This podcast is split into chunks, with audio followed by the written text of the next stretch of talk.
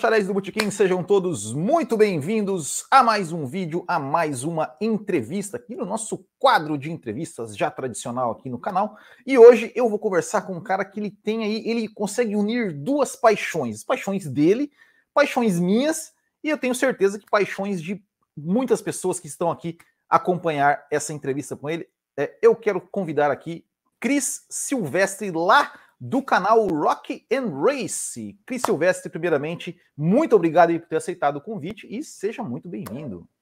E aí, Will? E aí, galera? Estamos aí. Eu que agradeço o convite aí. É uma honra de estar participando aqui do, do Botequim. E vamos lá, cara, vamos bater um papo. Vamos falar aí de Fórmula 1, de automobilismo, de música. O que a galera quiser falar aí, a gente fala. Exatamente, a gente vai falar, vai falar, vai falar de tudo isso. E a primeira pergunta que eu sempre faço aqui para todo mundo que vem aqui pela primeira vez é o seguinte, né? Eu quero entender assim, né? Como é que, de onde é que veio aquela sementinha do automobilismo? Então eu sempre pergunto o seguinte: qual a sua assim primeira primeira lembrança que você tem que envolve automobilismo lá na sua vida, lá nos, nos primórdios da sua vida? Cara, essa é uma questão bem interessante na minha vida. Assim, é uma coisa muito importante para mim. Uh, sabe aquelas primeiras lembranças que, que a gente tem lá da infância, mas bem pequeno mesmo, 3, 4 anos de idade, quando o cara começa a ter uma a ter consciência de que o cara tá vivo, de que o cara existe, uhum. né, de que o cara faz parte da existência.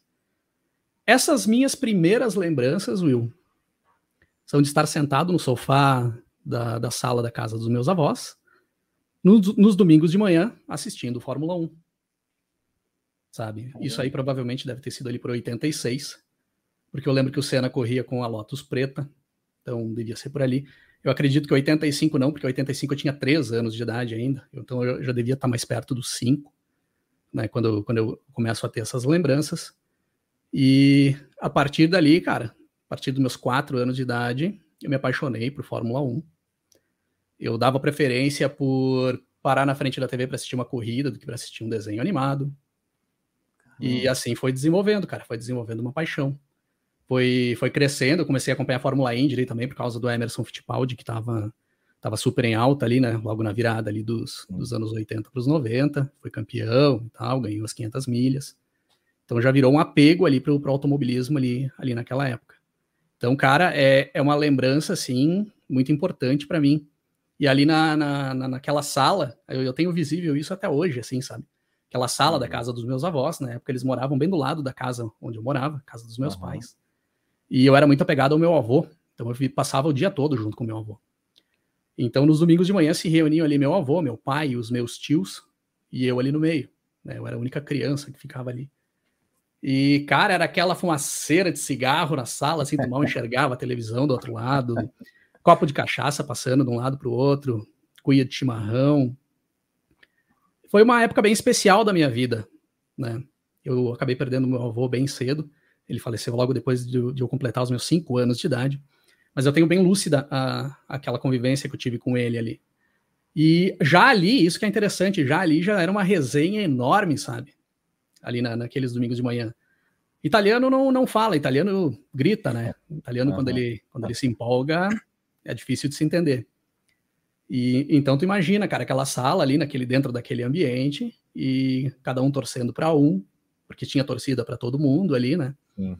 Então, ah, porque ele bateu nele de propósito, ah, porque o outro corre mais, o carro dele é melhor, então, ah, o outro perde porque o carro é pior, era aquela uhum. aquela resenha ali. Eu com 4, 5 anos de idade, eu tava metido ali berrando também e queria uhum. ser ouvido.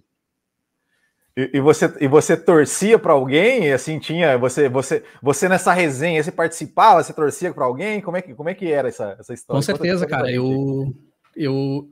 Como eu era muito apegado ao meu avô, eu torcia para quem ele torcia, né?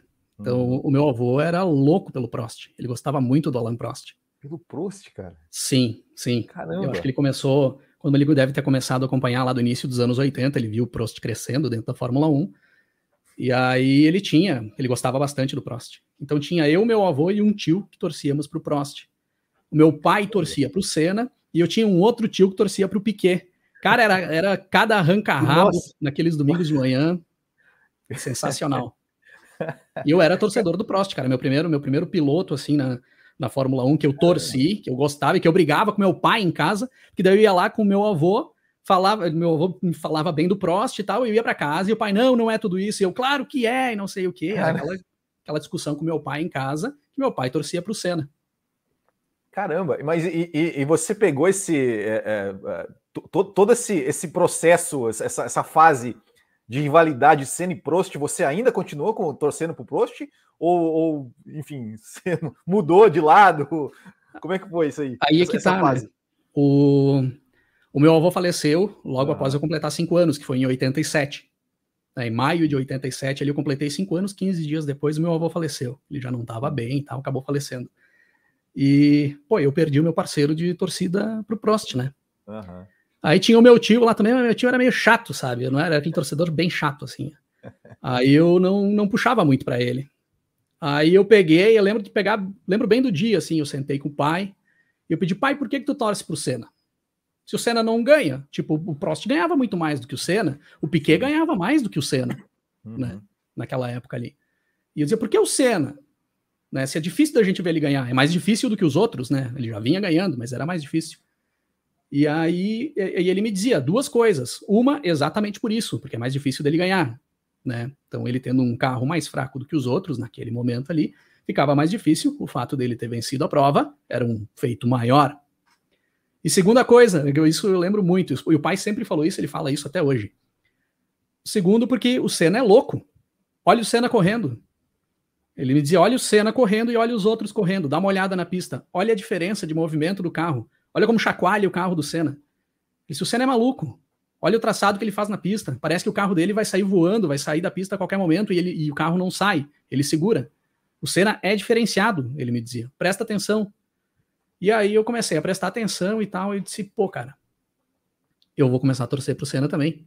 E daí, pelo menos, eu tenho, eu era mais apegado ao meu pai do que aos meus tios, e aí eu tenho agora meu, agora meu parceiro de corrida é meu pai.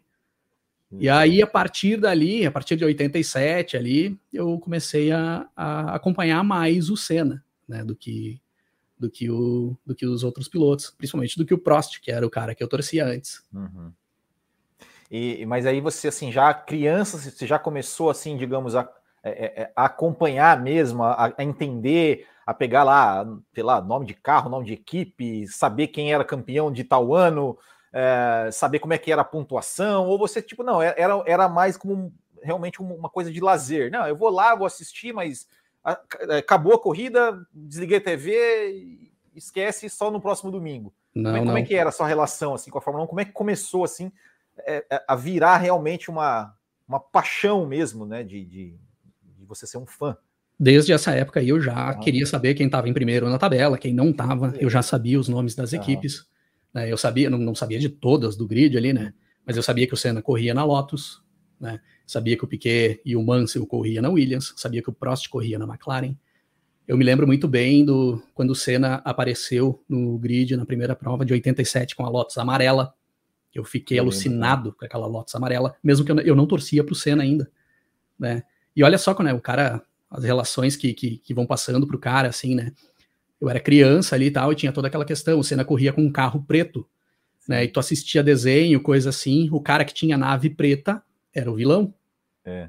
Né? O, o, é. o, o, o, mocinho da história, geralmente, ele tinha a nave branca, ou a nave, a nave colorida, é. né? O, o, mocinho dificilmente tinha a nave preta, né? Eu assistia Jaspion, eu lembro bem, gostava oh. muito do Jaspion. Né? Não, e se, o Jaspion... se, você falar, se você falar que é fã de Jaspion aqui, essa entrevista aqui vai durar cinco horas, hein? e, e, aí o, tinha o, o, Satan Ghost, que era o, o, inimigo do Jaspion. Ele era preto e tal, né? Os inimigos dele ali, geralmente os monstros, eram Magaren, pretos, né? e o Magaren. Então, sempre, olha a relação, né, cara, que passa sim, pra, sim. que passam para a cabeça da criança, né? Sim. E aí eu não gostava, então, né?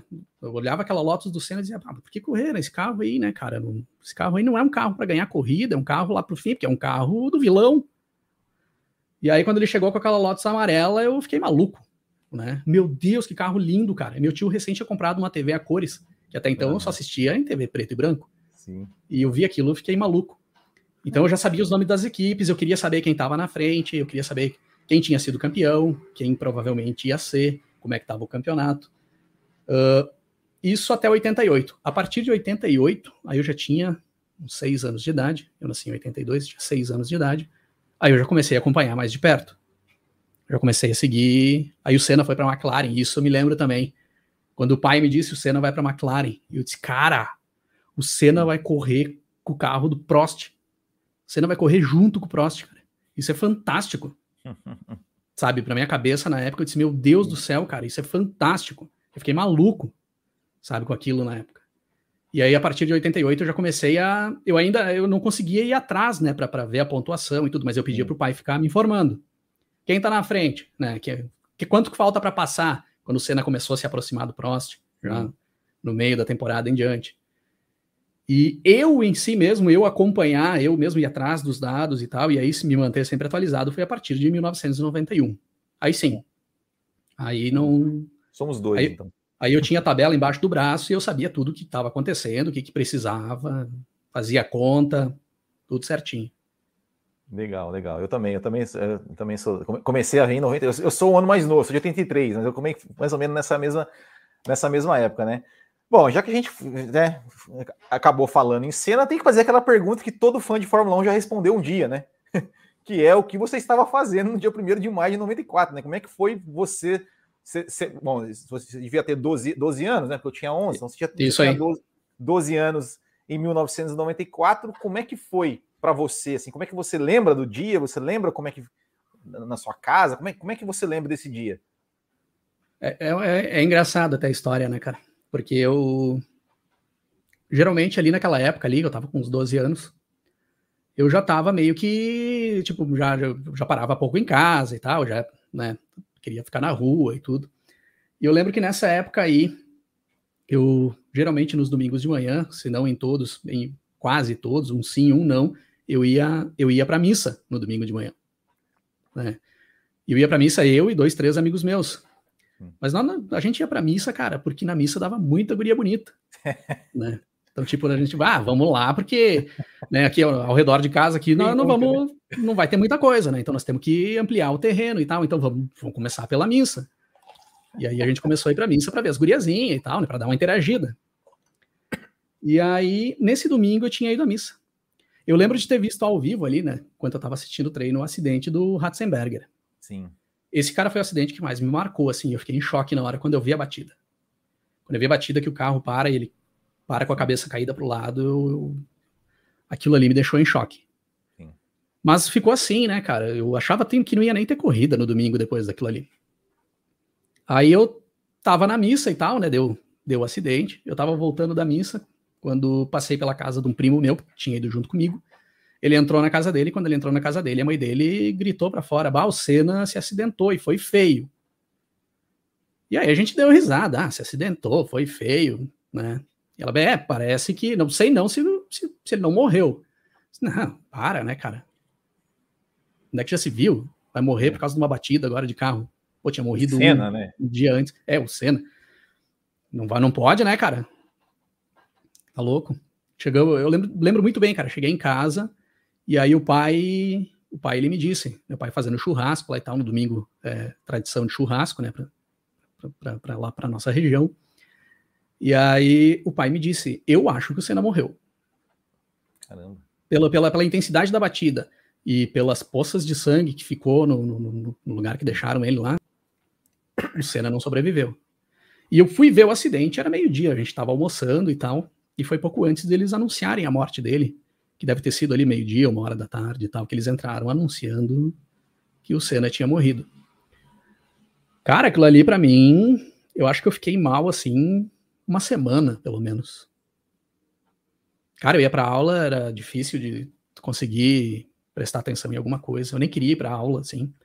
Lembro de sentar na, na, num barranquinho que tinha perto da minha casa, que era onde ficava esperando o ônibus, logo na segunda-feira, e chorar antes de entrar no ônibus para não chorar dentro, para uhum. ninguém ficar rindo do cara e tal, né? Que o cara tinha chorado. E foi muito triste, cara. Foi um acontecimento muito triste para para quem acompanha a Fórmula 1, para quem acompanhava na época, e principalmente para quem era fã do cara. Pô, tu perdeu uma, uma, uma, referência no teu dia a dia, era aquele cara que tu ficava esperando para ver no final de semana. Sabe? Eu tive, eu vou te ser bem sincero, cara, eu tive uma sensação muito parecida com essa quando caiu o avião da Chapecoense. Sim, sim. Eu, eu nunca tinha tido aquela, uma sensação igual, assim, sabe, ou parecida Foi. em toda a minha vida. Eu tive aquela sensação quando o Senna morreu, e no, no, no, dia de manhã, ali, quando, quando eu liguei o rádio, que estavam noticiando o acidente da Chapecoense, eu tive aquele mesmo, sabe, aquela mesma. Aquela cara paralisa. É uma sensação muito esquisita, uma sensação ruim, dói o estômago, dá enjoo. Sim, sim, cara. E então foi, foi os dois os dois momentos da minha vida que eu tive uma sensação muito ruim, foi nesse acidente do, do Senna e do, da Chapecoense. E claro, né, o Ratzenberger foi aquele susto ali, né, que tu tá assistindo ao vivo e deu, deu aquele choque, né? Eu nunca tinha visto um acidente tão sério na minha vida. Sim. Cara, você falou do Ratzenberger, né? É, é, esse choque. É, eu tive isso também, mas eu tive isso porque assim, eu não vi o acidente do Ratzenberger. Eu acordei, a minha irmã me acordou no sábado falando que o Berger tinha morrido. Bah. E aí eu falei, não, mas como assim? Aí eu liguei a TV, tava tendo treino, o Berger tava na pista. Eu falei, não, não foi o Berger que morreu. Eu falei, não, então foi o Ratzenberger, porque eu tinha os nomes anotados. E eu lembro que naquela época o esporte espetacular passava no sábado. Isso, sábado da tarde. E aí eles mostraram o acidente e eles frisaram né, o, o, o, o, braço do Ratzenberger e, o, e o, a mancha de sangue no capacete, cara. E aquilo, aquilo eu, lembro, eu lembro que aquilo me chocou assim é, é, de, é, acho que a mesma, a mesma, sensação que você teve, é, eu sei, não que você falou assim, me veio a imagem na cabeça, porque eu senti realmente a mesma coisa. É, era, foi um negócio muito forte mesmo. É, é, muito ruim, cara. Uma sensação muito ruim de sentir, assim. É isso aí. Exato. E depois, e depois do, do, que o Senna morreu, você continuou acompanhando a Fórmula 1? Deu uma, deu uma desanimada por um tempo? Ou continuou assim com o mesmo, mesmo afinco? Ah, o, o cara dá uma, uma brochada, assim, né? Logo de cara ali, logo depois. Mas eu sempre acompanhei. Né? Eu não, talvez não com tanto entusiasmo logo ali na, naqueles uhum. anos seguintes, mas eu diria ali que questão de um ano, um ano e pouco depois, sim, eu já estava acompanhando normal e tudo. E torcendo muito ali para o Rubinho conseguir ir lá para frente, conseguir fazer resultado, né? Logo em 94, ali também, quando depois que o Senna morreu, tinha o Christian Fittipaldi ali também, torcia bastante para o Christian Fittipaldi. Uh, o cara fica. No, no, a mesma coisa nunca mais foi, né? Ali naqueles anos seguintes, né? Bota ali 94, 95. A partir de 96, não. Né? Daí eu acompanhei bastante, torci bastante para o Rio ser campeão né, em 96. Depois veio o Jacques Villeneuve. Né? Aí as McLarens subiram de novo. Uh, acompanhei muito de perto as temporadas de 98 e 99. Eu diria que ali eu perdi um pouco. Eu não, não via todas as corridas por uhum. falta de tempo daí mesmo, né? Aí o cara Sim. começa a ter outras funções, estudo, trabalho. Né? Em 98 eu já comecei a trabalhar, então trabalhava, estudava também. Então o cara fica um pouco sem tempo. Fora as festas também, né? O cara sai no sábado, domingo dorme até meio-dia, né? Exato. Naquela fase ali. Então, mas por isso que eu, que eu comecei a perder alguma coisa. Mas assim, não assistia corrida, cara, eu ia atrás, né? Já, já, já, tinha internet na época, o cara já conseguia buscar alguma coisa ali Sim. a partir de 97, 98, ia me inteirar do assunto e ficava sempre por dentro. Sempre fiquei por dentro. Legal. Bom, e, e aí, não sei se talvez, né, fazendo um, um, um, salto aí nessa, nessa linha do tempo, como é que, como é que foi que, que, que dessa, dessa, dessa paixão de você acompanhar desde criança e tudo mais, que você chegou né, até a ideia de falar, pô, eu vou fazer um, vou produzir conteúdo sobre esse, sobre esse negócio aí. Como é, que, como é que foi essa ideia? Como é que surgiu? Como é que, como é que isso veio na sua cabeça? Em 2019, a, o Netflix lançou o Drive to Survive, né, a primeira temporada. Uhum. Nós, recém, nós, eu e minha namorada recém tínhamos nos mudado né, para Pato Branco, tínhamos, tínhamos saído de Caxias do Sul, nos mudamos para Pato Branco. Eu lembro que naquela época, ali no início do ano, nós ainda estávamos nos instalando aqui no, no apartamento onde a gente mora hoje. Nós nem tinha TV em casa, não tinha dois, três móveis, uma cama só para dormir. A gente assistia Netflix no notebook, deitava na cama, botava o notebook ali no, nos pés da cama, assistia ali. Uhum. E aí, uh, quando o cara vive em casal, essa questão de séries tem que ter uma organização, né? tipo, tem as séries que tu assiste sozinho, tem as séries que ela assiste sozinha, e tem as séries que tu divide, ah, né? Os dois assistem. Então, quando eu vi que a Netflix ia lançar uh, o Drive to Survive, eu já disse, bom, essa aqui eu já vou separar, porque eu vou assistir sozinho. A minha namorada sempre sempre me, me criticou, não, mas ela me enchia o saco quando eu queria ficar em casa no domingo de manhã para ver corrida. Né? Ela queria sair, queria fazer alguma coisa, queria passear. E eu Sim, parado na frente da TV. Eu só mais um pouquinho, só mais um pouquinho. E ela, mas por que, não, que tá fazendo não, isso aí? Eu, não, eu, vou te fazer, eu vou ter que fazer um parênteses agora, só rapidinho. Porque eu, eu, falei, eu falei que antes, né, em off aqui, que eu tava fazendo mudança. A gente vai mudar no domingo, mas eu falei, ó, depois da corrida, hein? É, tem que ser. Na hora da corrida não pode ter compromisso. E aí, beleza, vou assistir sozinho e tal, né? Aí o dia que lançou, eu peguei o notebook, botei na cama. E eu lembro que ela chegou da academia, foi pro quarto, ela tava cansada, se atirou do meu lado e ficou deitada ali, né? Olhando no celular e tal, e eu assistindo o primeiro episódio. E aí ela começou a dar uma, umas piscadas ali, umas olhadas pro, pro notebook, olhava de canto, olhava pro celular. Uh, até que ela largou e começou a assistir. Que legal, cara. Aí rodou um episódio, deixei rodando, rodou o segundo, ela ficou assistindo. Beleza. Parei de assistir, ela parou e me olhou. Caramba! Como é legal isso! Aí eu disse: é por isso que nos domingos de manhã eu não quero sair, eu preciso ficar para assistir as corridas, porque é isso aqui. Lógico, né, cara? O Drive, o Drive to Survive, ele, ele é para todo mundo, ele não é só para o público Exato. que gosta mesmo de Fórmula 1. Quem não gosta de Fórmula 1 e assistir o Drive to Survive, vai gostar, né? Sim. E aí ela, bah, eu quero acompanhar essa temporada contigo. E aí, então, a temporada de 2000, a partir da temporada de 2019, ela começou a assistir Legal. as corridas comigo e acompanhar a temporada comigo. Aí ela não conhecia nada, nunca tinha assistido, né? Ela estava sempre me perguntando: por que, que acontece isso? Por que aquilo? Por que, que se usa dois jogos de pneu? Por que, que é 13 e se usa só dois? Por que, que não. Né? Uhum. E eu ali respondendo. E aí ela começou a me fazer perguntas históricas também, né? Porque quem, quem foi o campeão italiano? Quem.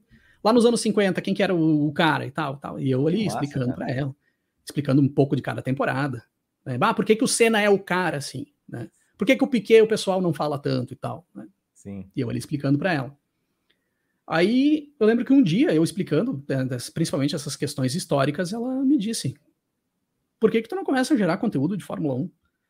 Acha, Porque eu te faço as perguntas e tudo tu me explica de uma forma tão boa e de uma forma tão bacana. E de repente seria legal tu começar a gerar conteúdo, fazer alguma coisa. Caramba. E eu nunca tinha pensado nisso. Só que daí plantou a semente, sabe? Plantou a sementinha Sim. ali na cabeça. Isso lá em 2019. Aí eu, cara, pode ser que um dia sim, mas eu tava tão na correria, né? Tão em função de trabalho e da organização aqui do lugar aqui também, que eu né, deixei de lado. Quem sabe um dia. Aí em 2020 veio a pandemia, né? Mudou tudo, virou a vida de cabeça para baixo. Diminuiu muito o meu trabalho e tal, né? Os meus projetos que eu vinha tocando, tive que segurar bastante coisa. E aí sobrou tempo. Né? Mas aí também eu disse, cara, eu não faço nem ideia como fazer. Eu nunca produzi um material, nunca produzi conteúdo. Eu trabalho com comunicação, né? Eu uhum. cursei publicidade. Eu não cheguei a me formar, mas eu fiz quase todo o curso de publicidade. Eu trabalho com design gráfico. Uh, sempre gostei de me comunicar e tudo. Mas eu não fazia a mínima ideia de como iniciar, por onde começar isso e tal.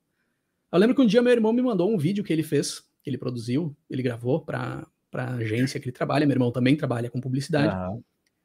E aí ele me mandou o vídeo para eu dar uma olhada, né? O que, que eu achava. Aí eu olhei aquele vídeo, aí dei uma, umas dicas para ele, o que, que eu achava que podia melhorar e tal. E aí ele, pô, cara, legal as tuas dicas, né? E tal. E aí eu disse para ele, cara, eu tô afim de gravar um piloto aí para um projeto aí, para falar sobre Fórmula 1. E aí ele, cara, faz isso. É um troço que tu adora e tu manja pra caramba, né? E com certeza vai, vai mandar um conteúdo legal aí. Aí eu, tá, eu vou fazer um piloto aí, vamos ver. Peguei de cara, o que, que eu vou fazer, né, cara? Assim, uma coisa que seja mais fácil, então. Como eu trabalho com design gráfico, eu gosto bastante de analisar os desenhos dos carros, né? Pintura, né? Pro, o projeto gráfico, a programação visual e tal. E aí eu pensei, cara, vou fazer cinco carros aí que eu considero os cinco mais bonitos da Fórmula 1.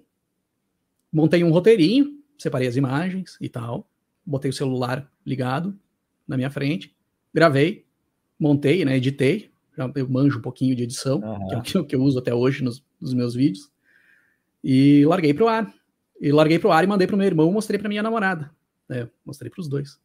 Aí os dois me disseram, cara, tá muito bacana, tu nunca fez isso na vida e saiu um negócio que, para ser o primeiro, tá, tá, bom demais, parece que tu já vem fazendo isso há bastante tempo. Manda bala. Aí eu peguei esse mesmo episódio, uh, criei o canal, já na, isso foi na sexta-feira. Passou o final de semana, na segunda-feira eu criei o canal, larguei o primeiro episódio. É o primeiro episódio que está até hoje no canal.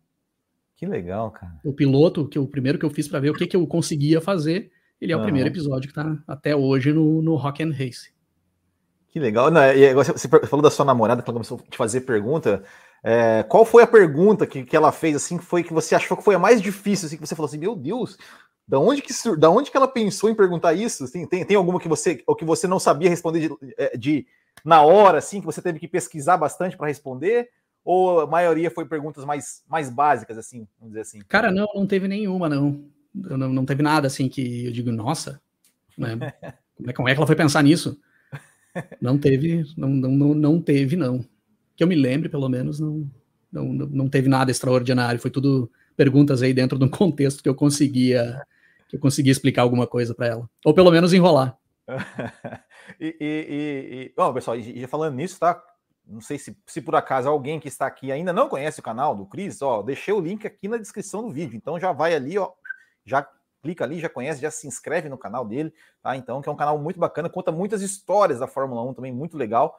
Uh, e, eu, e, e, assim, é, eu vi que né, os seus. Os seus é, quando, quando, você pensou em montar o canal e tal, que né, você falou, é, a sua ideia é, inicial foi mais trazer histórias do passado, trazer, fazer meio que análise do que das coisas que estão acontecendo nesse momento, uma mistura das duas coisas. Quando você montou assim, você falou assim, cara, eu quero, eu quero fazer um canal de Fórmula 1 para fazer isso. Você lembra? As duas coisas: história e atualidade. Porque eu gosto muito da, eu gosto muito da história e eu gosto muito do que está acontecendo agora. Uhum. Gosto muito do, do, presente da Fórmula 1. Então, eu não, eu não tive assim, tipo, ah, eu vou fazer só sobre história, ou vou dar mais foco para a história. A minha ideia era fazer as duas coisas. Né? Eu gosto muito de história, gosto muito mesmo. Eu vejo uma possibilidade de talvez mais adiante na minha, na minha vida até cursar história, fazer, ah, fazer um curso de história. Eu sou fascinado por história. Legal. E então trabalhar com a história da Fórmula 1 para mim está sendo bem prazeroso. Eu já venho pesquisando sobre Fórmula 1 lá desde 2001, 2002, desde que eu comecei o, o meu curso na faculdade. Uhum. Na época eu lembro que eu sempre levava para fazer os meus trabalhos da faculdade uh, uma temática relacionada à Fórmula 1, para eu ter que pesquisar, né, juntar conteúdo e colocar no, nos meus trabalhos. Então, para mim é, é, super bacana, sabe, tá, tá, tá, fazendo esse trabalho da história. Só que, cara, eu sou fascinado pela Fórmula 1 atual também, né? Eu gosto, sempre gostei, todas as temporadas uhum. para mim tem alguma coisa especial, mesmo as que a gente considera que não são boas, né, em si. Então eu queria falar de tudo, queria falar sobre, sobre, sobre tudo, sobre o presente, sobre o passado também. Legal. E tem alguma, alguma das histórias que você contou, assim, que você tem alguma, digamos, tem, tem alguma preferida que você falou assim, puta, essa história era a história que realmente eu queria contar, ou alguma história que você ainda queira contar, que você fala, cara, essa história eu vou contar, eu vou, vou guardar ali para contar de uma forma especial? Cara, especial, assim, cara, tem, eu, eu, eu, considero bastante especial os conteúdos que eu faço sobre o Piquet. Porque o Piquet foi um cara que eu não vi correr no auge, né? Uhum. Quando eu vi ali, eu não me lembro muito bem das corridas do Piquet. Quando eu, quando eu vi o Piquet correndo, quando eu era bem criança ali, ele estava na Williams, né, 86, 87. Mas eu não me lembro das corridas inteiras. Né? Eu não me lembro da, da, das vitórias dele ali naquele momento. Eu tenho uma lembrança mais nítida do Piquet depois que ele foi para Lotus e principalmente na Benetton, daí, aí sim. Então tudo que eu faço de conteúdo do Piquet para mim me, me, empolga mais para fazer, uhum. sabe? Porque daí eu tenho que pesquisar mais e eu descubro mais coisas e, e, aí eu acho super bacana porque é como se eu estivesse assistindo isso agora, como se estivesse acontecendo na minha frente agora. São novidades para mim, né? Então, os conteúdos que eu levo sobre o Piquet, para mim, são os que mais me deixam entusiasmado, assim, e o que eu, que eu mais, eu diria que é o que eu mais gosto de, de, de produzir. Aí tem, cara, uh, tipo, uh, uh, o, o, episódio que eu fiz sobre a última vitória dele no Grande Prêmio do Canadá, de 91. Uhum. O Grande Prêmio da Itália, de 87, eu gostei bastante de fazer também, de reproduzir a história, que até coloquei no, no título que foi o maior duelo entre o Mansell, entre o Piquet e o Senna por uma vitória, porque era a última volta já do Grande Prêmio da Itália e nós não sabíamos qual dos dois ia vencer. O Senna botando pressão em cima do Piquet, cruzou a linha de chegada pouco mais de um segundo atrás, né? Então essas histórias assim são as que eu acho que são as que eu me emociono mais para produzir, as que me entusiasmam mais, principalmente essas com o Piquet. Do Senna eu já conheço muito mais coisa. Então para mim eu estou mais repetindo o que eu já sei. Entende? Do Piquet eu tenho que pesquisar mais, né? Ah, e uma coisa que não sei se talvez tu tenha notado, mas eu, eu, eu falo mais do Senna, do Piquet e tal. Eu tento dar ênfase mais para a história brasileira dentro da Fórmula 1, pelo menos até o momento é o que eu tenho tentado fazer. Uh, porque eu acho que nós temos uma das histórias mais ricas de um país dentro da Fórmula 1. Exato. Sabe? E muita gente não conhece, principalmente o pessoal que acompanha hoje em dia, o pessoal mais novo, o pessoal mais jovem, que tem acompanhado a Fórmula 1 aí de 10 anos para cá. Então, levar, enriquecer uh, o conteúdo desse pessoal aí, para mim, é, eu acho bem importante, sabe? Em relação ao Brasil. Né? Tem muita gente que diz assim, cara, tem, tem gente aí, os mais velhos só acompanhavam Fórmula 1 porque tinha brasileiro, não sei o que. Cara, tu não faz nem ideia do que, que era aquela época. Exato. Então, dá uma olhadinha, cara, que tu vai entender o porquê. Não é porque não é só porque tinha brasileiro, é porque o que esses caras fizeram é de um tamanho, cara, que, sabe, é uma grandeza que não tem explicação. Tu tem que estudar, entender, puxar conteúdo sobre isso, e aí sim, tu vai, tu vai se inteirar e vai te enriquecer muito mais a história para aquilo que tu está acompanhando hoje. Então, até a minha, a minha próxima pergunta, antes de você falar né, sobre, sobre que você dá mais ênfase aos brasileiros, seria exatamente essa. Assim, como, é, como é que é, você acha que a história da Fórmula 1 aqui no, é, no Brasil, dos brasileiros, você acha que, que digamos, os personagens né, é, brasileiros, né? O, o, próprio Piquet, o Emerson, né? É, eu conversei aqui, já, já nesse, nesse, nesse quadro, conversei com o Wilson Fittipaldi, o cara contou muita história. É, você acha que esses caras têm a, a, o devido valor, assim, tem a devida, o devido reconhecimento deles é, por essa história que o nosso país tem de, na, na, na Fórmula 1? Não, não tem. E principalmente, tu citou o Wilson Fittipaldi. Principalmente, se tu for pegar ali anos 70, anos 80, tem muita coisa que eu quero levar ainda para o canal, sabe? De, de, de, caras que correram ali. Pô, tem Raul Boesel, sabe? Tem Ingo Hoffman, né? O próprio José Carlos Patti, pouca gente que, que, que, começou a acompanhar a Fórmula 1 de 10, 15 anos para cá ouviu falar. Uh, o Wilson. A história da Copersucar, cara, eu quero fazer ainda, um, um, dos projetos que eu quero fazer aqui no canal é um, um, um vídeo bem produzido, bem detalhado sobre a história da Copersucar porque, cara, foi o nosso auge do automobilismo, foi o projeto mais, mais, mais grandioso do automobilismo brasileiro e muita gente levou isso como chacota na época e hoje em dia ninguém sabe o que, que é, né? ninguém, pouca gente sabe, sabe que existiu, mas não faz ideia do que, que aconteceu, o que, que esses caras conseguiram fazer, né? Os caras têm uma garagem ali do lado de Interlagos e fazer carro de Fórmula 1 ali dentro, cara. Sabe, a gente fez isso aqui no Brasil. Né? Então, uh, é muito pouco reconhecido. Deveria. E, e, é exatamente por isso, sabe? Acabou se criando. Hoje em dia se tem até uma rixa, assim, né? Dessa galera mais nova e tal. E, os, e o pessoal mais velho bate no pé mesmo. Diz, ah, a Fórmula 1 de hoje não é boa. Né? Sim. Também não é assim. Pô, claro que é. Sim, né? sim. O ruim é não ter Fórmula 1, tem que ter Fórmula 1 e a gente tem que aproveitar isso aí. É, só lógico, né? A gente tem que levar isso de uma forma que seja que seja bacana de chegar no pessoal, o pessoal tem que receber isso bem, né? E, e, tem que passar a gostar a partir do, do que tu assiste. Não pode empurrar a goela abaixo dos caras. Cara, é, os brasileiros lá eram muito bons, por isso que, que a história foi boa. Não, calma, né? Tá aos poucos montando uma, uma história bacana, né? Dentro de um contexto legal. O pessoal vai absorver isso e vai entendendo aos poucos. Legal, legal. E, e, e antes da gente é, conversar um pouco mais da, da Fórmula 1, eu quero saber o seguinte: ok, so, é, você falou do Race. Eu quero saber do, do, do rock ali, do, do né? o seu canal é o Rock and Race. Eu quero saber um pouquinho, um pouquinho dessa história, né? Do, do da, da, sua ligação com o rock. É, por que, que você colocou né, o, o, o nome do canal, o rock no, né, no canal, junto com o canal da Fórmula 1? É, e o que é que, que, que, assim, qual a ligação que você faz entre as duas coisas, assim, quando você está contando alguma história da Fórmula 1? Uh, bom, já respondendo essa última aí, para mim, se existe um ritmo que dá para agregar com a Fórmula 1, que combina com a Fórmula 1, é o rock, né? Não, se a Fórmula 1 for aqui no Brasil, aí, cara, uma roda de samba ao redor, aí até vai, tá? Mas não tem, né, cara? Não dá para rodar um tango aí com, com, com a corrida com a corrida passando aí, né? Não tem como. Uh, toda aquela questão do ronco do motor, né, o barulho, o, aí a distorção da guitarra, né, a bateria nervosa, tem tudo a ver, né, no meu ver, se, se tem um ritmo que, que combina com, com corrida, é o rock and roll, é o rock. Uh, quando eu fiz o canal, a minha ideia já era, tipo, vou fazer um canal para falar sobre Fórmula 1, para falar sobre automobilismo e tal. E ele vai ter uma temática rock and roll, porque é o, é o ritmo que eu mais gosto, né? No meio da música, é o ritmo que eu mais gosto. É o ritmo que eu mais toquei na minha vida musical. E eu disse, cara, vai ter que ser, vai ter que ser uma temática rock and roll. Eu vou fazer uma temática rock and roll. E eu gostaria muito de utilizar músicas que eu produzi, das bandas que eu trabalhei nos vídeos, né, como trilhas sonoras, como introduções e tal.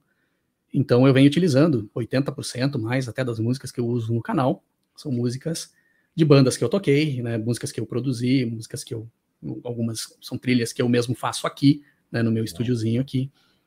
Então, a minha ideia era agregar essas duas coisas. Eu uso né, toda aquela questão da, da Fórmula 1 e do automobilismo que eu gosto né, para montar o conteúdo e faço toda uma temática rock em cima disso. E foi daí até que veio o nome Rock and Race. Né? E aí eu tenho, tenho que confessar aqui também, cara, que isso aí eu copiei. Né? Eu copiei. Não vou dizer copiei, cara. Eu peguei uma ideia de um outro canal, que é um canal que eu gosto muito, que é o Aviões e Música do, do Lito Souza. Lito. Uhum. Né? Então ele, ele, ele, agregou duas coisas que ele gosta. Sim. Ele fala sobre aviação e ele gosta bastante de música. Ele tem uma temática musical dentro do canal dele. Eu disse, cara, eu vou fazer a mesma coisa. Eu vou pegar a corrida que eu gosto e vou agregar com o rock. E aí ficou Rock and Race. Legal, legal. Bom, eu, eu vou perguntar agora, eu vou perguntar, eu vou perguntar antes de falar de Fórmula 1, é, é, quero, assim, Bandas e influências. Bandas, bandas que você que você curte pra caramba, influências suas na, na música. Conta pra gente um pouquinho desse, desse seu lado rock. Cara, eu gosto muito uh, de Paralamas do Sucesso aqui no Brasil. Eu comecei a tocar para tocar Paralamas, sabe? Quando eu vi esses caras aí lá na minha adolescência, eu disse, eu tenho que tocar isso, sabe? Tem que tocar Paralamas. Ouvi eles tocando Alagados, Meu Erro. E aí eu disse, vou tocar. Vou aprender a tocar para tocar isso aí. Né? Aí eu dos 14 para os 15 anos eu comprei meu primeiro contrabaixo. Eu já tinha um violão, mas eu não tocava o violão. Dava uma arranhada ali só, que eu tinha que eu tinha ganhado do meu tio, que era o torcedor do Nelson Piquet, lá na, na minha infância.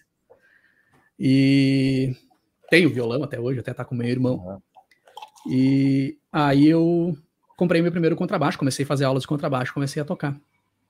A partir dali eu comecei a me aprofundar bastante né, na, na questão de música procurar, uh, procurar artistas, buscar influências e tudo, né? Eu sempre gostei muito de tocar pop rock. Aqui no Brasil, minha influência é Paralamas do Sucesso, a minha maior influência. Mas eu gosto muito de Skank, Barão Vermelho, uh, Ira, gosto muito de Ira. Né? É demais. Nós temos um cenário muito bacana de, de rock gaúcho, né? No Sim. Rio Grande do Sul, o rock gaúcho é muito bom. Então também tem bandas ali que, que são sensacionais, que a gente se inspira bastante. E tem um circuito de rock ali para quem gosta de tocar que é bem grande, né? Tem, tem bastante uhum. espaço, principalmente de 20 anos para cá. Aumentou muito isso. Uh, mas tem também os internacionais, né, cara? Para mim, a, a, maior banda da história da música é Queen. Ninguém chegou no, no, tamanho que esses caras chegaram em termos de música, principalmente, né? Sou muito fã de Aerosmith. Até, inclusive, acho que tem aqui na parede, acho que eu tenho Queen, tem Aerosmith. Uhum. Tem Green Day lá no canto, quando eu comecei a tocar. Eu tô vendo, eu tô vendo Steve Harris ali, se eu não me se eu, se eu não tô enganado. Não, esse aí é o. Cara, como é que é o nome dele? Eu sempre esqueço do nome dele. É o baixista do Metallica. Ah, eu não sei. Eu não sei. Me fugiu agora o nome. Eu não sei. Eu, Nossa, eu é, gosto muito de Van Halen, tô com a camiseta do Van Halen. Sim. Gosto muito de Van Halen. Mas assim, cara, para mim, assim, a, a, minhas influências, eu, por gostar muito de Queen e por ser baixista, eu me influencio muito no John Deacon, que era o baixista do Queen. Então eu gosto muito, eu procuro levar as minhas levadas de baixo para um estilo bem parecido do John Deacon, com o que o Deacon utilizava no Queen. Né? Basicamente é, é, é, por aí as minhas influências. Legal, legal. O, o Kumatora Brasil, aqui ele mandou um super chat para a gente, queria agradecer ele, que ele perguntou o seguinte, ó, se é o vocalista do Soundgarden, que aqui eu não sei quem é o vocalista do Soundgarden, mas, mas ele ele mandou aqui. Obrigado o aí. Soundgarden era o Chris Cornell? Ah, era o Chris Cornell. Nosso saudoso Chris Cornell. Exatamente, exatamente. E, e, e o pessoal tá falando aqui da, do, do, George Harrison, né? George Harrison era um cara, grande cara, né? Que fazia, é, que estava sempre na Fórmula 1. Ele até ajudou na carreira do Damon Hill, né? Tal. Tem a música, né? Faster, né? Que, que é do tem a ver com é isso Fórmula aí. 1. Tem a ver com o Gesserá, abração aí, Gesserá. Tá é. sempre lá no, no canal, estão é, sempre batendo não, um papo. O Gesserá, cara, ele é. Eu, eu acho que ele, que ele não é uma pessoa, cara. Eu acho que ele é uma, uma, uma equipe. Eu acho que ele tem. É, pode ser, né? Ele tá por tudo, tem em todos os lugares. Tá em todo lugar. Eu acho que ele tem um, tem um, um clã, assim, de, de, de pessoas. É, George Harrison, e aí George Harrison tem toda a história com o Brasil aqui, né? Com Emerson Fittipaldi, né? foram amigos e tudo. Sim. É. A Beatles nem se fala, né? Tem Beatles aqui também. Né? Uhum. Em, algum lugar, o John aqui, o John tá aqui, ó. Sim, sim, tá, o John tá, tá aí. Legal, legal. Bom, e agora, e agora vamos, vamos falar um pouquinho de Fórmula 1, de, do, do que está acontecendo agora. E hoje, né, a gente está gravando, gra, gravando aqui ao vivo, né? As, dia 18 de novembro, quinta-feira, pré-GP do Catar, mas o GP de São Paulo ainda não acabou. E eu quero saber de você, né? Ou seja, é, disseram, né? É, é, a Mercedes entrou com recurso, os comissários fizeram reunião e decidiram que vão decidir depois. É, eu queria saber, eu queria saber como é que você viu essa disputa Hamilton e Verstappen ali em Interlagos, se você acha que você daria alguma punição, se você não deixa, deixa assim mesmo, o que, que você pensa de, de tudo isso, essa, essa polêmica aí dessa semana? Primeiro a FIA veio para o Brasil, né, e uh, devem ter feito um churrasco aí com o pessoal do, da CBF, do STJD, alguma coisa assim, para ficar com essas decisões aí, né, ah, deixa para amanhã, né, vai empurrando com a barriga. Daqui a pouco está começando o Grande Prêmio do Qatar e ainda não decidiram. Tava mais ou menos que nem sábado passado, né? É, tava rolando é. o treino livre, tava quase iniciando o treino classificatório, a corrida sprint, e ainda não tinha se definido sobre se o Hamilton ia ser punido ou não. Uh, eu já falei em alguns vídeos de análise de corrida aqui esse ano. Tinha falado ano passado já também. E esse ano falei bastante já. Pá, eu tô bem, tô bem chateado aí com a FIA com essas regras de punição, cara. Eu falando como espectador, né? Lógico que tem a diferença do espectador e tem a diferença dos caras que estão lá dentro, dos pilotos e as equipes, né? Eu tô falando como com os olhos de um espectador. É lógico, cara, que eu vou querer que os caras resolvam isso na pista. É lógico que eu acho certo o cara espalhar numa curva para não deixar o outro passar. Sabe? É lógico que, tipo, o Norris, quando ele toma aquela punição na Áustria, que ele fecha o Pérez, né? Cara, por favor, se o cara não puder fazer isso aí, então. É, tem que, tem que, tu tem que segurar o, teu, o carro no, né, no, Sim. num lado da pista que, que tu sabe que tu vai tomar ultrapassagem e se manter ali passivamente, sem ter uma ação de disputa, numa competição onde o principal é a disputa, onde estão brigando por vitória, cara, é, eu sei lá, cara, eu, eu tô bem chateado, cara, com essas regras da FIA. Mas tem toda aquela questão, né? Falando já dessa do Verstappen e do Hamilton agora desse final de semana, se a FIA for coerente, eles têm que punir o Verstappen. Né? Porque eles têm punido esse tipo de manobra. Então, dentro de uma temporada aí tem, tem toda essa questão também. Tu não pode começar a mudar as coisas uh, da metade em diante, né? Mas nem, mas nem se ela for pro, mas nem se ela for pro, pro bem, uma mudança benéfica. uh, cara, eu, eu, eu acho assim, que nem eu te disse, minha visão de, de espectador. Os caras têm que se virar. Eu quero que os caras se enrosquem, cara. Eu quero que os caras, eu quero que corte a frente do outro. Eu quero que tu faça ultrapassagem batendo roda. É isso que eu quero. Se eu sobrar para alguém, sobrou. É assim, sempre foi. A gente vivenciou o automobilismo aí por 50, 60 anos desse jeito. Sabe? E nos últimos anos tá.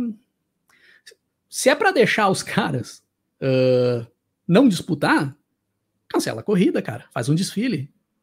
Né? Aí a gente pode fazer todas as provas igual foi a da Bélgica. A gente bota a fila de carro ali, dá as voltas e terminou, ninguém disputa nada. Tem que ter disputa, cara. Não pode não ter disputa, né? Só que você tem essa questão da coerência, e eu entendo a reclamação. É lógico que a Mercedes vai reclamar, cara. A FIA puniu antes.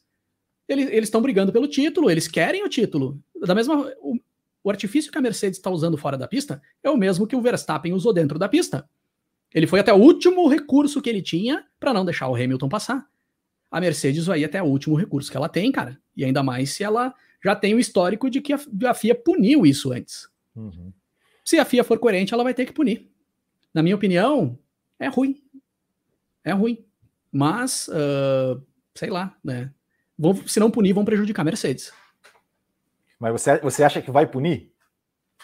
Eu acho que vão. Mas você acha, é, assim, se você fosse chutar, você acha que eles vão punir retroativamente ou você acha que eles vão punir, tipo, ah, vai dar a posição do grid do Verstappen ali? Tipo, eu vão, acho. Aí é bem achismo, tá? Aí é bem achismo ah, não, da minha claro. parte. Eu acho que eles vão punir retroativo. É, mas aí complica. Se eles derem né? punição no grid pro Verstappen, a Mercedes vai, vai enlouquecer. Toto Wolff vai pirar. É, Porque aí vão dar o que pro Verstappen? É uma punição de 5 segundos, né? Teoricamente, se fosse dado na pista, seria uma punição de 5 segundos. Tu não tem como acrescentar isso num grid, né? Num, num tempo de grid. É Sim. impossível. Eles teriam que tirar, sei lá, três posições, de repente, do Verstappen na próxima corrida. Mas três posições pro Verstappen, se tiver. É, cara, se ele largar atrás do, do, do Bottas, ele vai passar o Bottas. É, não, sim.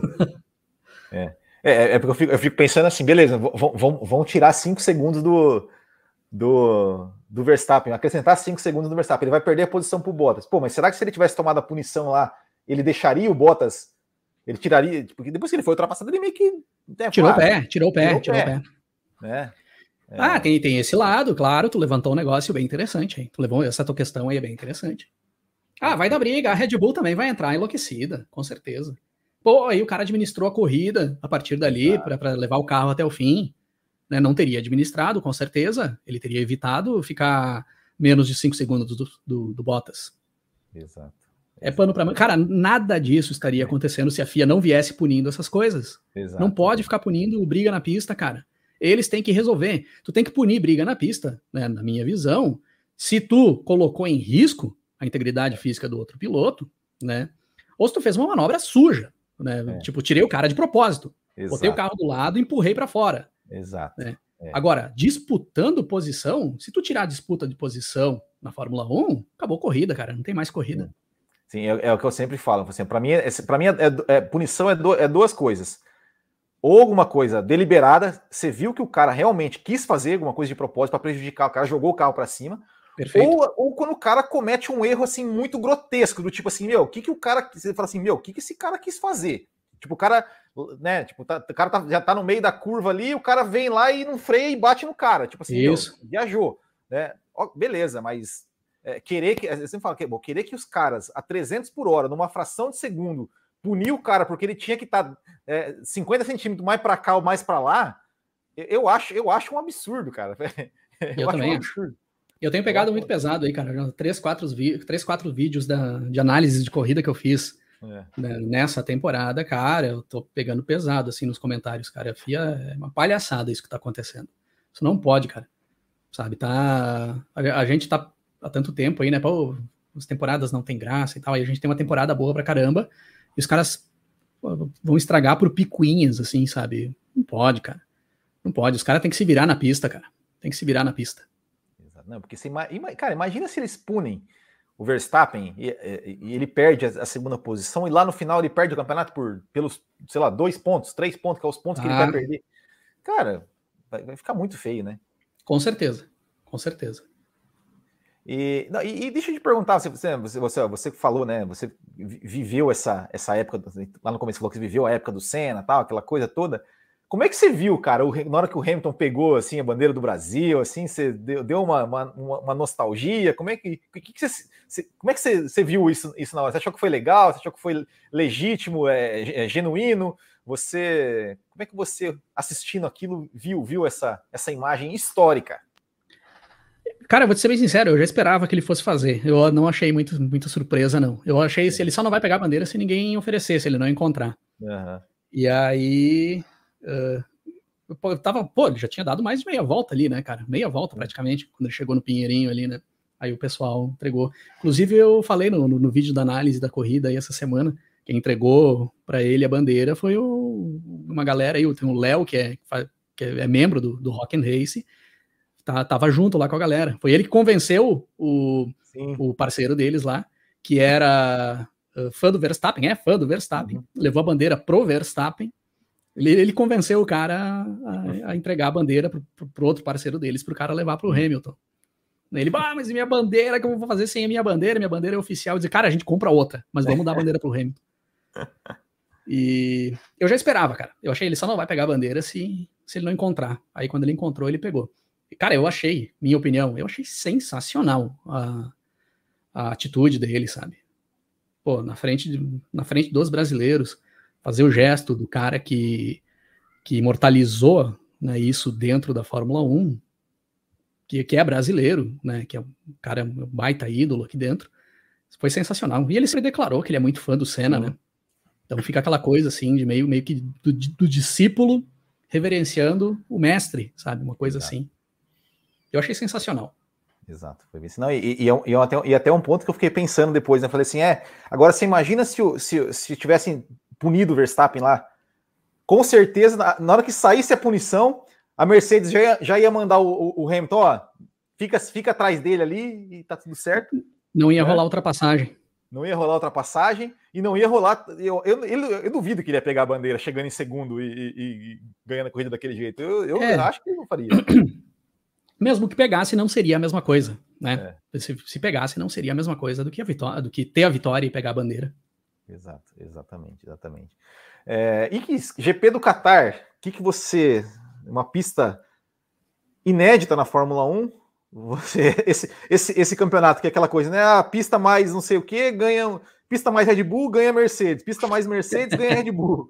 O que, que você Cara, espera você... desse GP do Qatar aí? da, da, da você acha que, que, que, que, esse super motor aí da Mercedes, né, é, ainda vai continuar dando resultado? Ou você acha que agora né, já, já eles não vão mais, digamos, abusar tanto da potência assim, né, tal? O que, que, que, que você acha que vai ser? Eu sempre começo os meus vídeos de análise de corrida, né, no, no, na semana ali depois da corrida, dando meio que uma trollada no, nos meus palpites errados, né, no, no vídeo da semana anterior. Uhum. E, pô, cara, eu já tava cansado de, de, de, ficar me trollando, cara. Eu, tava, eu, eu mesmo já tava me deprimindo, sabe? De tanto palpite que eu errei de dizer essa, essa vai dar a Red Bull, essa é certo que vai dar a Red Bull. E a Mercedes ia lá ganhar. Eu digo, não, essa é Mercedes, essa vai dar Mercedes. E vai lá o Max e vence. Uh, cara, no Qatar é bem difícil de falar alguma coisa, cara, porque a gente não tem referência nenhuma ali, né, de Fórmula 1. Pelo desenho do circuito, pelas condições ali e tal, cara, ela me aparenta ser um pouco mais favorável à Red Bull, principalmente por causa do miolo dela ali, né? sequência de curvas, bastante curva travada. Sim. Tenho impressão, e essas pistas aí meio que de, de MotoGP ali, que são um pouco mais compactas, fica uma coisa mais parecida com o que foi na Holanda, talvez, né? Em termos de, de, em termos de ser mais compacto mesmo, tamanho de pista e tal eu acho que ela deve ser um pouco mais favorável à Red Bull. Tá? E eu até acredito que a, que a, Mercedes, dentro dessa pista aí, não sei se eles vão conseguir tirar muita vantagem do, do motor e da suspensão e tal, que é o que vem empurrando aqueles carros lá daquele jeito. Eu acredito que a Red Bull deva levar no, no Qatar. E eu já vou separar essa parte aqui da, da entrevista depois para trollar o meu vídeo da, da, da semana que vem. É, bom, e a gente vai ter, tem o Qatar, tem a Arábia e tem Abu Dhabi, que, que também, se a gente for olhar, é, vai ser uma pista inédita, né? Porque é um traçado que nunca correu. Né? Porque muda, é. as mudanças lá tudo mais. Eles tiraram duas chicane, foi isso? É, eles, eles, eles mudaram. Não, eles mudaram. Aí não vou lembrar o nome das curvas agora, mas eles mudaram, eles mudaram algumas umas partes lá, tirou umas, umas chicane, realmente botou umas curvas lá que eles. A ideia querem. deles era deixar com mais ponto de ultrapassagem, quer dizer, Exato. criar ponto de ultrapassagem, porque lá não tem, né? Não tem como Exato. ultrapassar lá, é muito difícil. Exatamente, Alonso que o diga, né? É. é, e, e, porque assim, ó, se, se, se a gente talvez tivesse feito essa, essa, essa, entrevista na semana passada, é, eu imagino que a gente ia estar aqui já pensando, é, eu acho que agora tá difícil para o Hamilton, eu acho que agora o Verstappen, né, tá, é, é, enfim, né? É, e agora com essa vitória do Hamilton, com esse, esse, esse como é que você vê essa decisão do campeonato, né? Eu até, eu até falei, até coloquei, coloquei no Twitter assim que eu vou torcer para uh, no Catar na Arábia Saudita o, Verst, o Hamilton ganhar, o Verstappen chegar em segundo e nenhum dos dois fazer volta mais rápida, porque daí eles chegariam em Abu Dhabi empatados em pontos. É, como é que você acha que vai ser essa decisão do campeonato? Você acha que, que, que ainda está mais para o Verstappen? Você acha que o Hamilton agora deu uma crescida? Você acha que, que, que vai chegar no final mesmo ali pau a pau? Eu acho que eu acho que vai ser decidida na última prova. Eu não, não vejo decisão antes da última prova. Tá? Eu acho que a Mercedes e o Hamilton chegam mais, mais cheio para esse final de temporada. A Mercedes ela tá melhor já, não é? Não é porque ela fez essa performance em Interlagos. Uhum. Uh, se tu pegar as últimas seis provas do, do calendário, as últimas seis provas disputadas, a Red Bull teve, teve melhor do que a Mercedes só no México. Tá? Estados Unidos foi mais parelho, mas foi mais parelho porque a Red Bull usou uma estratégia bem mais ousada, eles tiveram que arriscar para vencer a prova. O Verstappen pilotou demais naquele, naquele final de semana. Sim. E a Mercedes não conseguiu utilizar aquele sistema da, da suspensão lá, né, por causa das curvas de alta do, do miolo. Né? Eles não conseguem utilizar quando tem muita curva de alta. O sistema que abaixa o carro lá, que a Red Bull tá, tá de olho, tá meio questionando. Uh, eu vejo a Mercedes mais inteira para esse final, assim, né, da, de, de, campeonato. Ela foi superior ali da, nas últimas provas, em bem mais provas do que a Red Bull. O carro superior, né? No caso, tipo, na Turquia, o Hamilton se deu mal pra caramba, mesmo tendo, naquele momento ali, um carro superior. O Bottas ganhou fácil na Turquia. Uh, eu acho que aquela vantagem que o Verstappen tem hoje de 14 pontos, faltando três provas, se anula pela superioridade da Mercedes e por essa prova que fez o Lewis Hamilton agora, que botou o cara na ponta dos cascos, né, para as últimas três corridas. Então eu vejo as coisas extremamente niveladas, cara.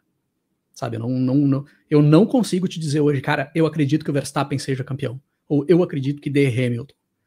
Para mim, as coisas estão niveladas. Essa, essa diferença de pontos que o Verstappen tem, ela é anulada pela superioridade que a Mercedes tem no carro e pelo que o Hamilton fez agora na última corrida, que elevou a moral dele lá em cima. Esse cara aí vai voar nas últimas três corridas, cara.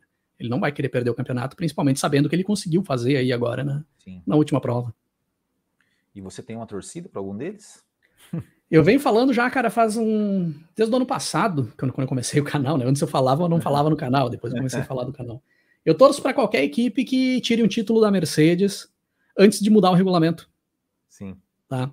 Então, eu tô torcendo para o Verstappen e a Red Bull levarem. Eu gostaria muito que terminasse esse regulamento com a Mercedes perdendo um campeonato. Cara, senão vai ficar. Vai dar mais razão para aquele pessoal que diz que a Fórmula 1 de hoje não tem graça, sabe?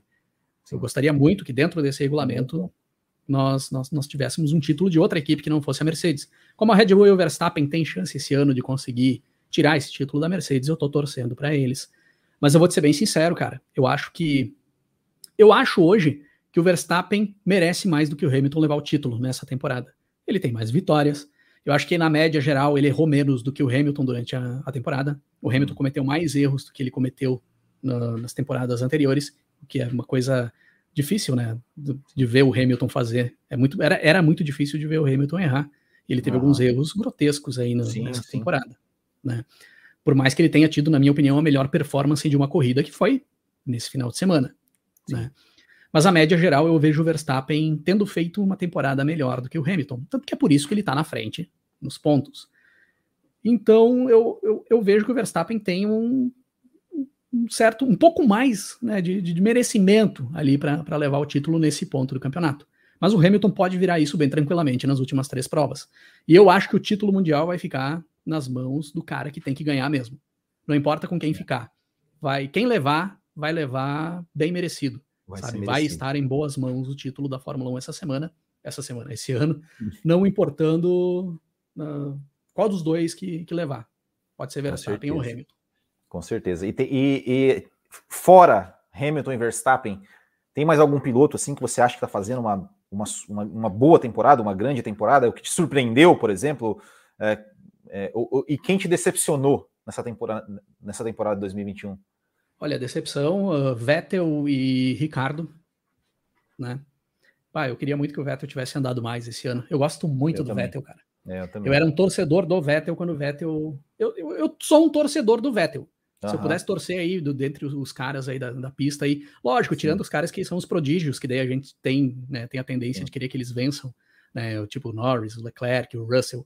Mas dessa galera mais, os, os, os vetera aí, o cara que eu torço é o Vettel, é o cara que eu gosto mais. Quando ele ganhou os títulos dele lá, eu torcia para ele, sabe? Desde que ele apareceu na Toro Rosso, correndo pra caramba, lá andando demais. Sempre gostei do Vettel, sempre torci. E, pô, cara, a Racing Point voando ano passado, e aí o Vettel numa porcaria de uma Ferrari, né? Andando lá atrás. E aí esse ano eu esperava muito que a Racing Point, né, que a é. Aston Martin fosse manter o ritmo da Racing Point. Decaiu demais, infelizmente decaiu demais. E o Vettel também não consegue se ajudar muito, né, cara? Não, hum. ele, o desempenho dele caiu demais nas últimas duas, três temporadas aí, principalmente. Sim. Então o Vettel e o Ricardo. Bom, o Ricardo, cara, é que o Ricardo, a impressão que eu tenho, cara, é que ele é um cara que ele é extremamente rápido e é por isso que ele tá na Fórmula 1. Porque eu não consigo ver o Ricardo trabalhando. Não, não, dá para imaginar aquele cara trabalhando. Ele tá sempre se divertindo. É, sabe? É. Ele tá ali. Eu não consigo ver o Ricardo olhando uma telemetria e dizer pro cara, ó, oh, aqui tem que melhorar aqui, tem que mexer na suspensão, tem. Sim. Não consigo ver o Ricardo fazendo isso. sabe? Então ele é extremamente rápido, né? E é por Sim. isso que ele tá lá. Mas eu esperava que o Ricardo fosse andar mais próximo do Norris esse ano. É. Né? Eu achava que o Norris ia andar na frente, né? Mas o Ricardo teria que estar ali, pelo menos brigando ali com, com as duas Ferraris ali, né, no decorrer da temporada. Agora a Ferrari está encostando e vai passar a McLaren muito provavelmente. Já passou, né? Já passou, já passou, já abriu. É, é vai passar o, o, Leclerc vai passar o Norris, né? No caso, né? O ah, Leclerc está só a três pontos do Norris agora. Sim, sim, o Norris sim. vai perder. E positivo, cara, George Russell, para mim, cada ano que passa ele, ele, tá, ele tá melhorando. Já pilotou para caramba ano passado, esse ano aqui ele melhorou muito, né? Uh, o Carlos Sainz, mas eu já apostava que o Sainz ia andar bastante. Eu fiz um vídeo sobre a, sobre a, troca de equipe do Sainz lá no início da temporada, e eu falei que o Sainz ia se dar bem e é. que ele ia incomodar o Leclerc, e que talvez existisse uma possibilidade da Ferrari virar o ano sem saber quem é o primeiro piloto, Sim. sabe? Uh, e Lando Norris, cara, o Lando Norris, o que ele andou essa temporada aí para mim, sensacional. Só que ele deu uma desandada depois do, da é, Rússia. É, depois das férias de, da Fórmula 1, o Ricardo, o Ricardo tem mais pontos que o Norris. Isso aí. Tem, tem mais pontos que o Norris. O Norris, eh, cara, quando ele perdeu aquela vitória na, na, na Rússia, Sim. eu pensei, de cara, isso aí tem tudo para dar uma desandada, sabe? E tomara que não seja isso, cara. Tomara é. que seja só. A, a, McLaren provavelmente já deve ter parado uh, de trabalhar em cima do carro. Eu acredito Sim. que eles já estejam só levando agora até o final da temporada. Já devem estar trabalhando no carro do ano que vem. Então, eu acredito que. quero acreditar que seja isso, cara.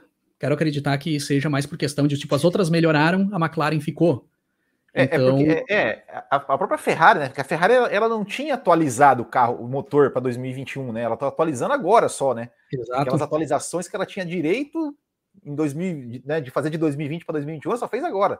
Né? Isso aí, isso aí. E olha o que eles melhoraram com, essas, com essa atualização, né? Exato. Então, tomara que seja só isso, sabe? Porque o que o Norris pilotou uh, na primeira metade da temporada, até, até o Grande Prêmio da Rússia, né? O que ele pilotou até ali estava sensacional. E é um estilo diferente, né, cara? Não é. Uh, tipo, o Verstappen é, é, extremamente rápido, é extremamente talentoso, mas o Verstappen é, é, agressivo na pista, que é um estilo que eu gosto. Né? Eu gosto bastante de piloto assim. O estilo de pilotagem do Verstappen é um estilo bem agressivo. O Norris ele é extremamente rápido sem ser tão agressivo quanto o Verstappen. Sim. É uma pilotagem limpa pra caramba. Tanto que o próprio Hamilton disse, né? Na, na, Áustria, pô, olha o que pilota esse garoto. Exato. É. A única crítica ao Norris é, é quando, às vezes, que o Hamilton foi ultrapassar ele, assim, que ele, que ele meio que abriu passagem. Tipo assim, ah, não vale a pena eu brigar por causa da minha estratégia. Eu falo, não, cara, você tem que brigar, não adianta. É tipo, mas enfim, é. é, é, Antes da próxima pergunta, eu quero, quero falar para o pessoal que está aqui no chat. Pessoal, mandem perguntas aqui, tá? Pro, pro, pro Cris. É, de preferência, se puder mandar um superchat aí para ajudar a fortalecer os irmãozinhos aqui, também pode ser, né? Mas, mas manda perguntas aí, pessoal. Pô, eu paguei é... uma galera, paguei uma galera para vir aí ficar falando bem de mim aí. Se, se a galera não apareceu, eu vou atrás olha, um por um. Olha só.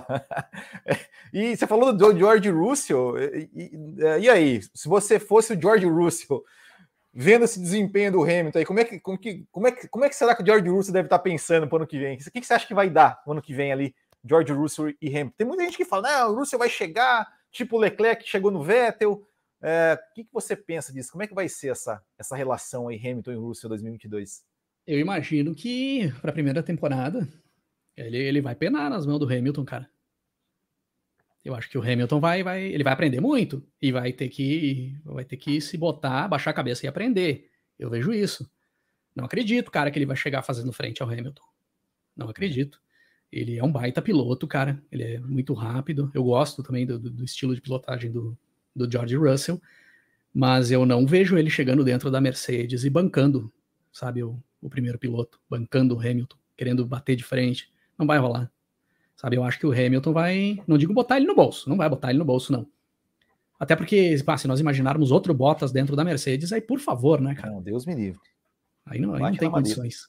Mas eu acho, eu acho que não vai ser fácil pro Russell, não, cara. Vai ser um ano bem de bastante trabalho. Sim. Ele vai, acredito que ele vai ter possibilidade de conquistar vitórias. Tem toda a questão do regulamento também, né? A gente não sabe muito bem o que, que vai rolar. Talvez a Mercedes entre ano que vem aí não seja a mesma coisa. Sim. Uh, mas vamos lá, vamos que seja, que é, é, é o provável, né, cara?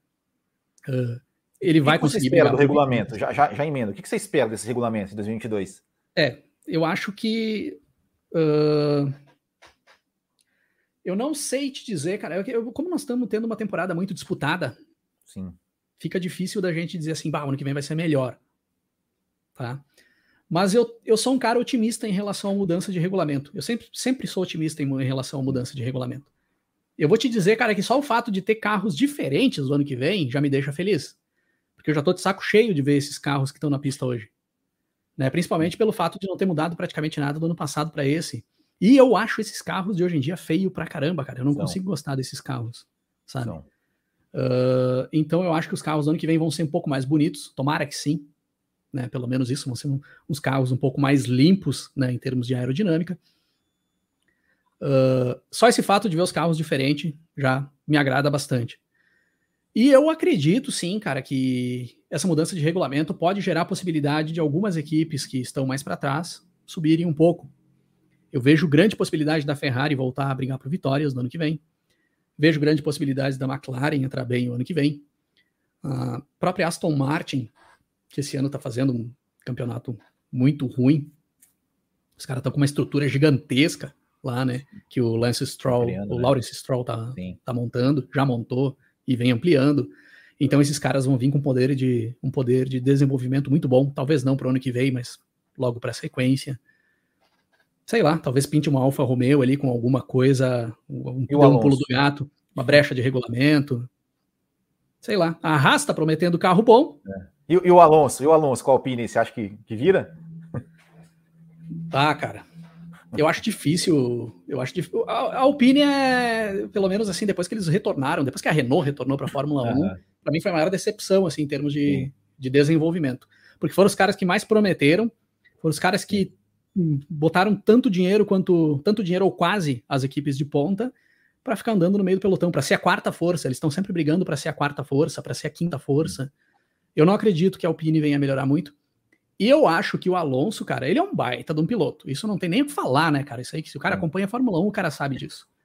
Mas a idade já tá pesando para ele. Ele hoje ele, ele, vai bem hoje, quando ele vai bem, quando ele briga com, com a gurizada, quando ele briga com, com, com o pessoal que que ainda não tá no nível dele, que tem muito a evoluir ainda, ou então com, com, com caras que já são abaixo do nível dele há mais tempo. Se tu botar o Alonso tipo, para brigar tipo com Hamilton na Hungria, tipo Hamilton na Hungria. ah, é, ali ele mandou bem, né? Ali ele mandou bem. Que performance do Alonso ali. É. Mas é a Hungria, né, cara? Quem é que passa é. na Hungria? o Piquet, pô. é verdade, é verdade. Uh, não, mas ó, mas a, a, a, Hungria, a Hungria, ela, é ela é injustiçada, eu acho. Eu acho a Hungria muito injustiçada. Porque se a gente pegar, por exemplo, eu lembro, ó, é, teve, teve essa briga do Alonso e do Hamilton, né? E teve 2019, que para mim foi a briga mais linda daquela temporada, que foi das duas Toro Rosso, o Kivet e o Albon, que passaram ali as curvas, acho que 2, 3, 4 e 5, lado a lado ali, roda com roda. Verdade. E, pô, é, é Hungria. Não, a Hungria, é, a Hungria é injustiçada, sim, cara. É. Não, não, não tem essa de não, não dá para ultrapassar na Hungria. Mônaco sem muros, não sei, não, não, sim. para. Não, é. não, não, tem nada a ver. É, é, verdade. E ali o Alonso mandou bem, sim. O Alonso, ele, bom, como eu disse, cara, ele é. O cara é um gênio na pista. Ele é. Né? Só que ele, o auge dele já tá bem distante. Né? Então eu não consigo ver o Alonso, por exemplo, brigando por título com o Verstappen. Sabe? Não consigo ver o Alonso. o, o, jogo, o jogo mental ali, eu gostaria muito de ver, viu, esse jogo mental dos dois. Pois é, cara. Eu, eu, eu, o Alonso tá tão tranquilo esse ano, tu não acha? tá, muito, muito. Né? Ele tá tão é. tranquilo. É. Pô, pegou o Ocon no colo quase lá, é. cara, quando, quando o Ocon venceu a prova. Agora deu no Brasil aí. Ele deu agora no Brasil. Nessa, nessa, né, foi, na, não, foi na, antes do Brasil, foi México. Foi. Ele deu vácuo pro Ocon, quando o Ocon tava, quando, quando, não, foi no Interlagos mesmo. O, quando alguém parou no box lá, eles trocaram de posição, o, o Alonso estava atrás, a, o Alonso foi para frente para dar vácuo pro Ocon, ver se o Ocon conseguia fazer o um undercut, não lembro em quem que era, não sei se era no Sainz, não, não lembro. Mas não deu certo, mas depois o Alonso devolveu a posição para ele. Você é vê? isso aí. É isso aí. O Alonso fazendo isso? É. Eu acho que ele tá. O Alonso ele tá naquela fase, tipo, ah, preciso correr. Sabe? Eu não consigo uhum. largar, eu não consigo largar. Então eu preciso correr. E ele vai correr. E aí a, genialidade, a genialidade dele entra, entra em atividade várias vezes, né, cara? Sim. Entra em atividade. É bom ter o Alonso na pista, cara. É muito bom Sim. ter, ter o Alonso. Sim, com certeza. E, e, bom, você falou de 2022, você também, também eu sempre, sempre gosto de fazer essa pergunta, né? Uma pergunta é, que eu sempre, eu sempre uso uma referência lá do, do Carlos Del Valle, lá do, do Roda com Roda, que eu pergunto assim: se você fosse o presidente do mundo, o que você mudaria no regulamento da Fórmula 1 de 2022? 2022? Que eu mudaria no regulamento, é, não, que, assim, regulamento assim, da Fórmula 1. Na, na, na, a pergunta, na verdade, assim, não, não, não é do regulamento de 22 que vai ser o que você mudaria, mas assim, do carro hoje, de 2021, se você fosse fazer o regulamento de 2022, o que, que você mudaria, assim, se você tivesse esse poder? Uh, eu, bom, além de toda essa questão da, da, das penalizações aí e tal, que, que, isso aí não ia mais ter penalização na, nas minhas corridas. E eu eliminaria as, as corridas sprint. Eliminaria as corridas sprint. Ou, se é para ter corrida sprint, então faz uma corrida sprint. Né? Faz uma corrida né, 50% da distância, metade dos pontos para cada um. Ah, e mais um detalhe. Eu aumentaria a zona de pontuação. É mesmo? Uhum. Eu não acho justo o cara que termina em 11 pontuar a mesma coisa do que o cara que termina em vigésimo. É um bom ponto. Tá? Eu acho que o, o do décimo, talvez décimo quinto para trás não pontuar, talvez, mas o décimo primeiro que se puxou e que brigou, que tentou chegar ali para ganhar um pontinho e não conseguiu ficar zerado e ganhar a mesma coisa que ganhou o vigésimo, eu acho bastante injusto. Eu acho bem mais justo o sistema de pontuação da Indy. Sabe? Eu acho que mais gente deveria pontuar. Sim. É um bom ponto. E em relação a mudar as corridas de sprint também, né? Aumenta a pontuação da galera, né? É 50% da prova, metade dos pontos válidos da prova principal para corrida sprint acho que dá para fazer uma meia dúzia aí no decorrer do ano, né? Faz fim de semana com rodada dupla. Se é para manter corrida sprint, se é para fazer nesse formato de teste que eles fizeram esse ano aqui, legal, sabe? Foi teste, uh, o teste é válido. Que bom que não chegou empurrando goela abaixo, vai ser isso hum. e tal. Uh, mas na minha opinião, é legal, é legal. É mais uma corridinha ali e tal. É. Mas, cara, sinceramente, eu prefiro assistir o treino classificatório no sábado, Sim. porque o treino classificatório tem a sua emoção também, claro. né? e vai para a corrida no domingo e deu. Fazer uma corrida para alinhar o grid. É, é porque, porque, na verdade, na prática, né, é, é, é, é uma extensão da corrida, né? Seria como se tivesse uma corrida no sábado, deu bandeira vermelha e continuasse no domingo. Exatamente. É isso, é uma, né? É uma extensão da corrida. É, isso, é uma extensão né? da corrida. E, assim, e, e, e, essa corrida sprint só deu alguma coisa porque o Hamilton largou lá atrás. Se o Hamilton tivesse largado lá em primeiro, ia ser uma posição. Teve ali, né, o, a perda de posição do Verstappen na, na largada, depois ele recuperou Sim. do Sainz, depois ficou o Sainz ali o, e o Pérez uhum. né, se engalfinhando. O Norris fez uma, uma ultrapassagem bacana ali em cima do, do Leclerc. Morreu. É, era isso aí. É. Uh, e lógico, o Hamilton largando de trás. Eu vi até no. no, no eu assisti o, o teu podcast na, na segunda-feira ah, e tu fala sobre a corrida invertida. Sim, sim. É, para mim, para mim grid, assim, se, o grid invertido, né? É, se fosse para ter uma sprint, exatamente, faz uma corrida independente, sem qualquer relação com o domingo. E eu, eu, para mim, colocaria invertido. Botava o Mazepin e o Schumacher na primeira fila e o Hamilton e o Verstappen na última. Sim. e deixar. Faz o treino classificatório na sexta uh, é, para o domingo. Exato. Para alinhar no domingo. Sábado, uma corrida com o grid, com esse grid invertido. É. Exato. É, eu, não, sou, é... eu, eu, sempre fui contra grid invertido, cara, mas eu sou totalmente aberto a discutir. Eu acho que dá para se chegar em um contexto que fica é. interessante, sim, cara. É, não, é, eu, é, é, que assim, é, essa questão do, da corrida sprint, ela já é uma batalha perdida. Vai ter porque comercialmente já tem gente querendo pagar um, autódromos aí querendo pagar uma grana preta para ter corrida sprint no, né, no, no, lugar. E a Fórmula 1 tá, tá, precisando de dinheiro e gosta de dinheiro, né? Senão, claro. não, senão não, não, não, teria corrida na Arábia ali, né? É. Porque eu falei logo no, de início, tiraria a corrida sprint. Porque uma das principais questões que a, que a FIA vem, vem trazendo aí no, nos últimos anos é a redução de custos, né? A redução de gastos para as equipes, principalmente. E, pô, cara, tu botar mais corrida, daí. Tu, tu quer reduzir custo e tu bota mais corrida. Tu tá limitando a utilização de motor, mas o cara tem que percorrer mais quilometragem. Exato. Uh, foge da. fica incoerente, no meu ver. Né? Então, eu em primeiro lugar, eu tiraria. É para manter? Mantém, então tem que ser diferente. Né? Não, não, o formato que está hoje é uma extensão da corrida principal, como tu, como tu disseste. Exatamente, né? É, é, é bem isso. É, e é, além da Fórmula 1, você acompanha outras categorias de, de automobilismo também? Qual que você acompanha, você gosta? Cara, infelizmente não.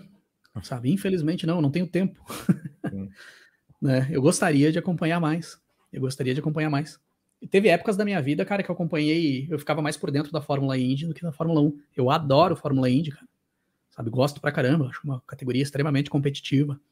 Uh, acompanhei anos atrás aí também um pouco da Fórmula E, que é, gosto também, sabe, uhum. gosto dos modelos de corrida.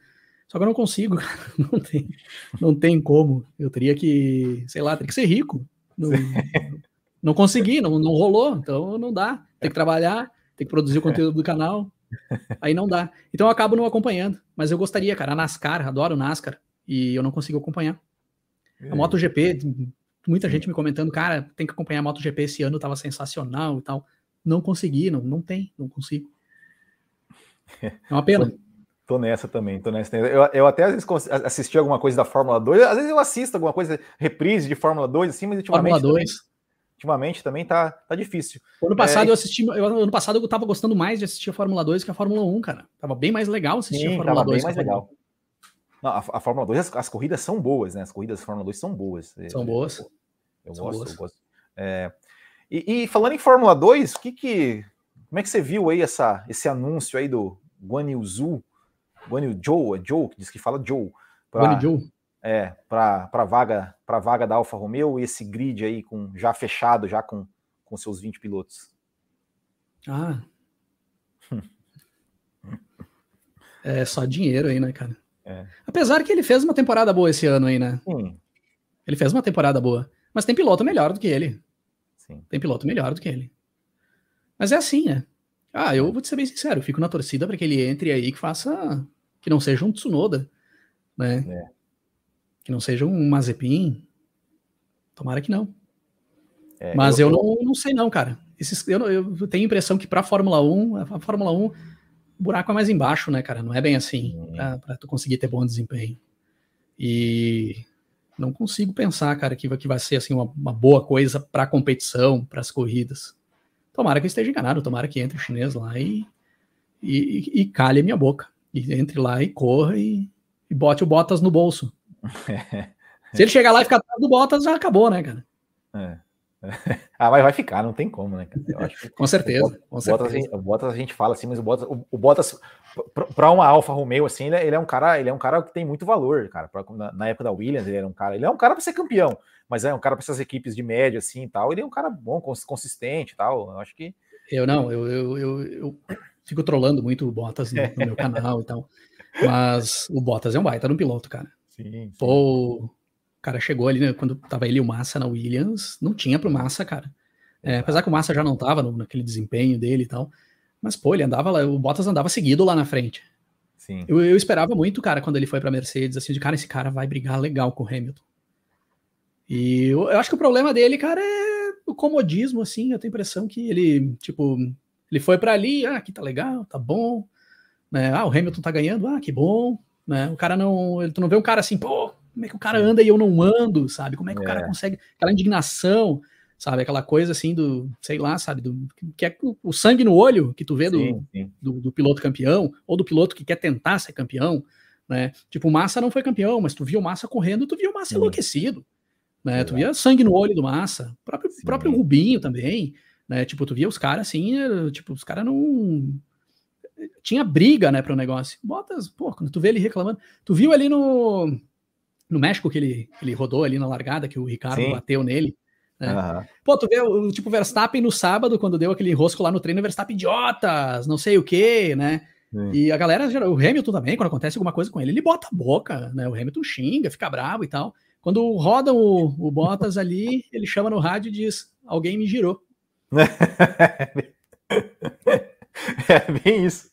Não, não dá, não dá, cara. Aí não, né, cara? Pô, cara, xinga o cara, fica brabo, né? Chama alguém de idiota, faz alguma coisa, cara. Então eu acho muito, é muito comodismo, cara. Para um é. piloto é. de Fórmula 1, assim, não dá. Mas ele é um baita piloto, cara. Ele é muito bom piloto. Cara, na Fórmula 1 hoje, sinceramente, piloto ruim. Quem é piloto ruim na Fórmula 1 hoje? O Mazepin. Piloto ruim. Mazepin. Mazepin. Mazepin. Ah, eu, eu, acho, eu acho que assim, é que assim, eu não vou dizer ruim, mas eu acho que é cara que não tá pronto para estar tá lá. O Tsunoda, o Mazepin, para mim, hum. eu acho que não, não, não devia estar tá lá. Eu acho que o Mazepin, na minha opinião, ele, ele é quase ruim. Ele não chega a ser ruim, mas ele é quase ruim. Dá, dá quase para colocar ele no balaio dos ruins. O Tsunoda, ele não é um cara preparado para estar tá na Fórmula 1, Exato. mas ele não é ruim. Sim, sim. Ele não é Exato. é ruim, ele é não bom. É né? O próprio Stroll, o Stroll não é ruim, sabe? É. Ele só a distância dele para pro, os outros, ela é grande. E aí, claro, tem pilotos melhores do que ele em outras categorias, né? Tem pilotos melhores do que o Stroll na Fórmula 2. Sim. Mas ele não é ruim. Hoje em dia, tu ter piloto ruim na Fórmula 1, só, lógico, né? Entrou uma zepinha aí porque levou um caminhão de dinheiro e porque veio a calhar para a Haas ali naquele momento. É. Mas. Mas uma passagem bonita no Interlagos, não sei se você viu. O Mazepin? A ultrapassagem dele no Schumacher, na, na, na, Interlagos ali, ou ele botou no S do Senna ali, cara, o Schumacher fechou ele ali, foi tipo, foi tipo a do Schumacher no Raikkonen em 2006, assim, sabe? Ali aquela que eles na, na, no, no espremeu mesmo no S, ele foi e passou, cara, foi bonito, ah, foi bonito. Essa parte aí eu tava no banheiro, então não. É, não, foi bonito, essa aí foi bonito. Essa foi bonita. Depois você procura aí, porque foi, foi, foi bonito de ver. Não, ele, cara, no passado ele eh, teve provas que ele, ele andou bem na Fórmula 2. Ele não foi, né, não foi mal na Fórmula 2, ele fez umas corridas boas no Mazepin na uhum. Fórmula 2. Mas ele, do, dos níveis, do nível dos pilotos da atualidade ali, ele é o que está bem abaixo, que nem eu disse. Daria quase para colocar ele no balaio de ruim, mas ele não é ruim. É. Ele não, não, não, não, é assim, não, não, esse cara é, não pode estar tá pilotando aqui. É, é porque também o carro, né, cara? Tem que ver agora o ano que vem, quando ele tiver um carro ali, tá? Vamos ver como é que vai ser, né? Se, se vai. É, o problema um dele, cara, é que a distância dele pro Mick Schumacher sempre fica muito grande, né? Sim. É. Aí tu vê assim, pô, o Mick Schumacher é um piloto bom, tal, né? Sim. Ele não parece ser nenhum gênio ainda. Sim. Mas ele é um piloto bom. E aí tu vê o Mazepin fica muito atrás do cara, meu. Aí Exato. não tem como tu querer defender. Exatamente, exatamente. É, e, e, agora a gente, a gente, tá, a gente tava falando do, do, do aí. É, para mim é o seguinte, assim, ó, se ele for o se ele conseguir virar o campeonato, for campeão da Fórmula 2, para mim, ok que ele, ele estar na Fórmula 1, porque eu acho que o campeão da Fórmula 2 deveria ir para a Fórmula 1. Né? É, mas agora, se o Piastri for campeão mesmo e não for, porque o Piastri, além de ser muito mais talentoso que o Joe, for campeão, assim como aconteceu com o De Vries, que pô, o cara foi campeão na Fórmula 2, foi para a Fórmula E, foi campeão. E não tem, Pior. Não tem nem, nem vaga para ele na Fórmula 1, cara. É, é, é, é duro, é duro. O próprio o, o, o Ailot. Sim, o, o tá louco, cara. É um baita piloto. Sim.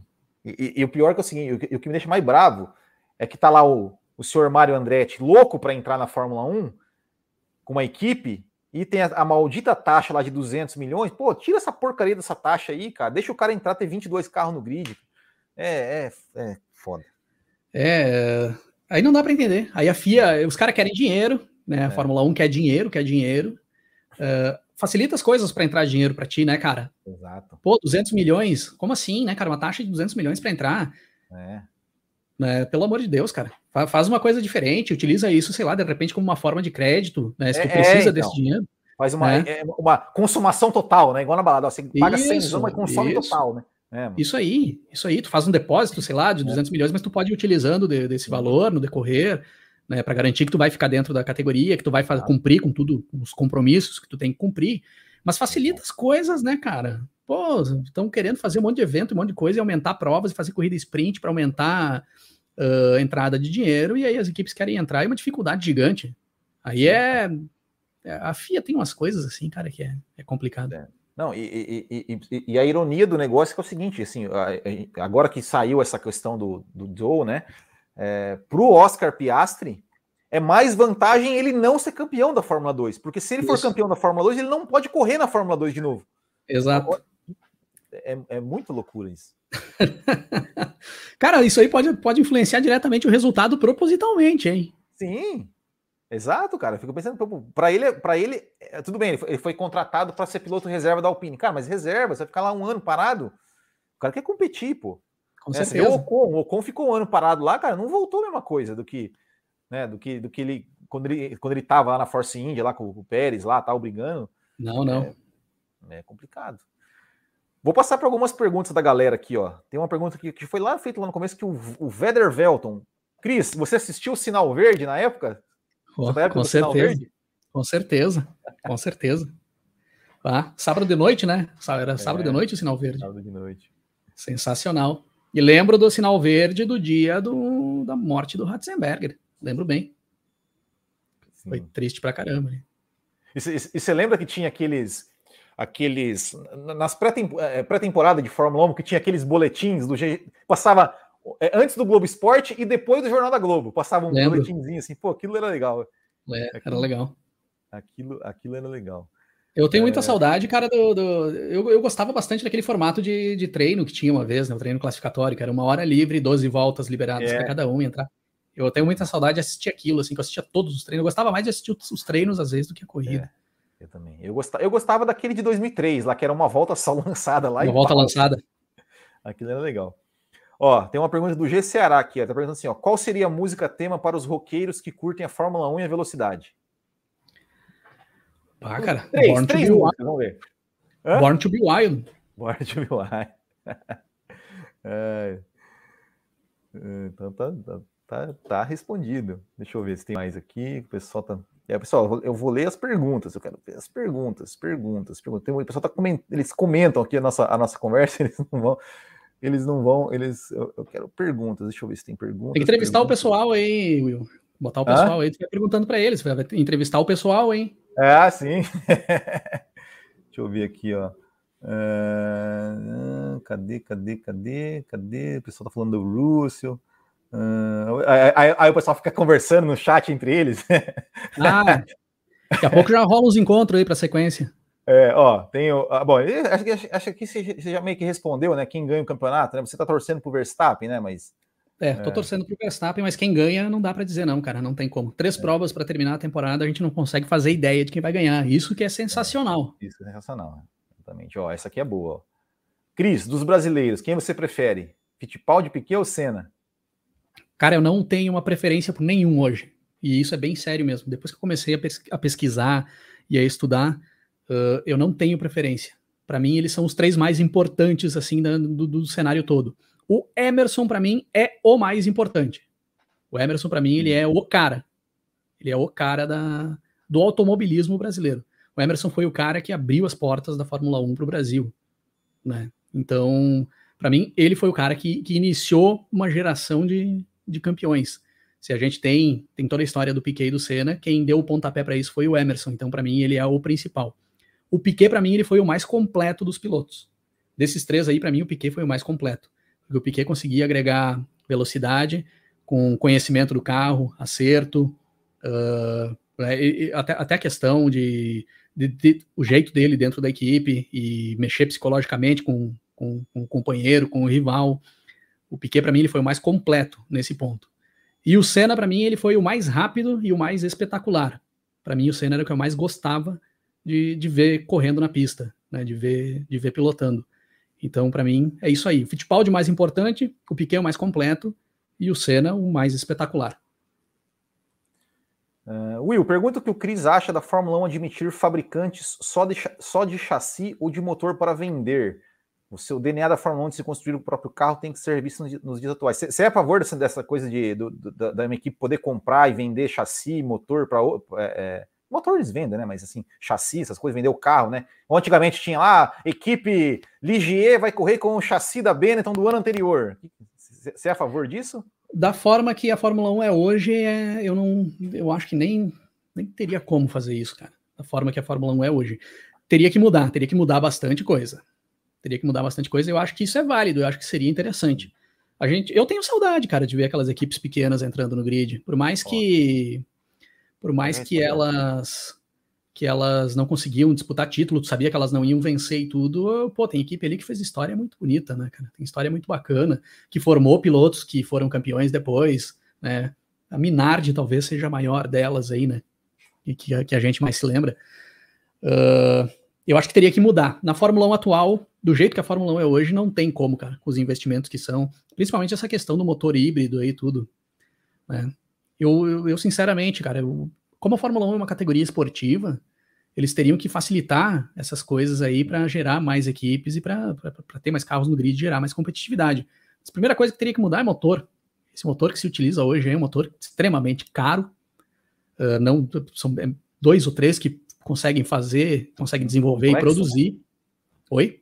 Extremamente complexo também, né? Extremamente complexo. Uma tecnologia extremamente complexa, tem uma engenharia extremamente complexa.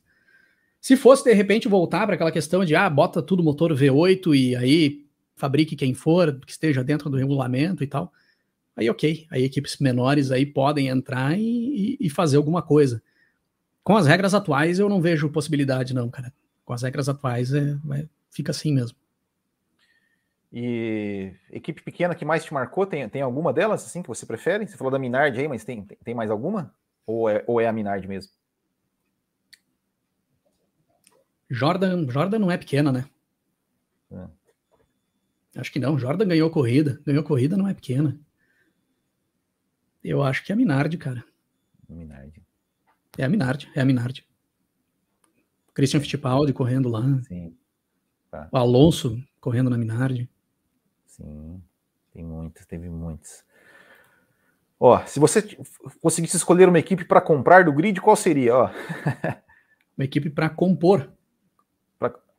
Para compor o grid. Para compor o grid? Eu não entendi isso. Eu entendido comprar, mas. É, talvez é. uma dupla de pilotos? Seria isso? Talvez, talvez pode ser. É, realmente não, também não entendi a pergunta. Olha, Bom. vamos lá, vamos responder as duas então. Se fosse uma dupla de pilotos para compor uma equipe no grid, uh, Russell e Verstappen. Vai, Se for para comprar uma equipe, para mim, é. comprar uma equipe, eu compraria a Alpine. E aí ia andar, e aí tu ia ver, aí tu ia ver uh, aqueles carros andar. Oh, porra, Russell Verstappen, meu Deus, ia ser. Ah, e falando nisso até, já falando da Alpine, é. eu falei que os carros de hoje são feios e tal. Para mim, para mim o carro da Alpine é o mais bonito da Fórmula 1 é, atual. É bonito. Para mim também. É, bom, e, e deixa eu, uma, uma, uma, você que agora, né, tá, tá com essa é, criando conteúdo, né? É, dando a sua opinião sobre Fórmula 1. Como é que, como é que você vê, assim, às vezes, essa. É, imagino que você já deve, já deve, já deve ter, ter recebido comentário de, de hater, já deve ter também, é, ao contrário, recebido mu muitos comentários elogiosos. Como é que é você ver assim, a, a, sua relação com, com, com as pessoas, né? Com as pessoas que, que, que, curtem o seu canal, que se inscrevem, que vão lá assistir o seu vídeo. Como é que você é, vê esse feedback do pessoal, seja positivo ou negativo? Cara, qualquer crítica que ela vem, eu sempre considero que ela é muito bem-vinda. Eu sempre procuro dar mais atenção para quem vem para criticar do que para quem vem para elogiar. Eu sempre agradeço todos que elogiam. Né? Se entrar no, no, meu canal lá, todos os comentários que o pessoal, ah, que bom trabalho e tal. Cara, eu sempre converso com todo mundo. O pessoal que critica também sempre respondo e sempre agradeço e tudo.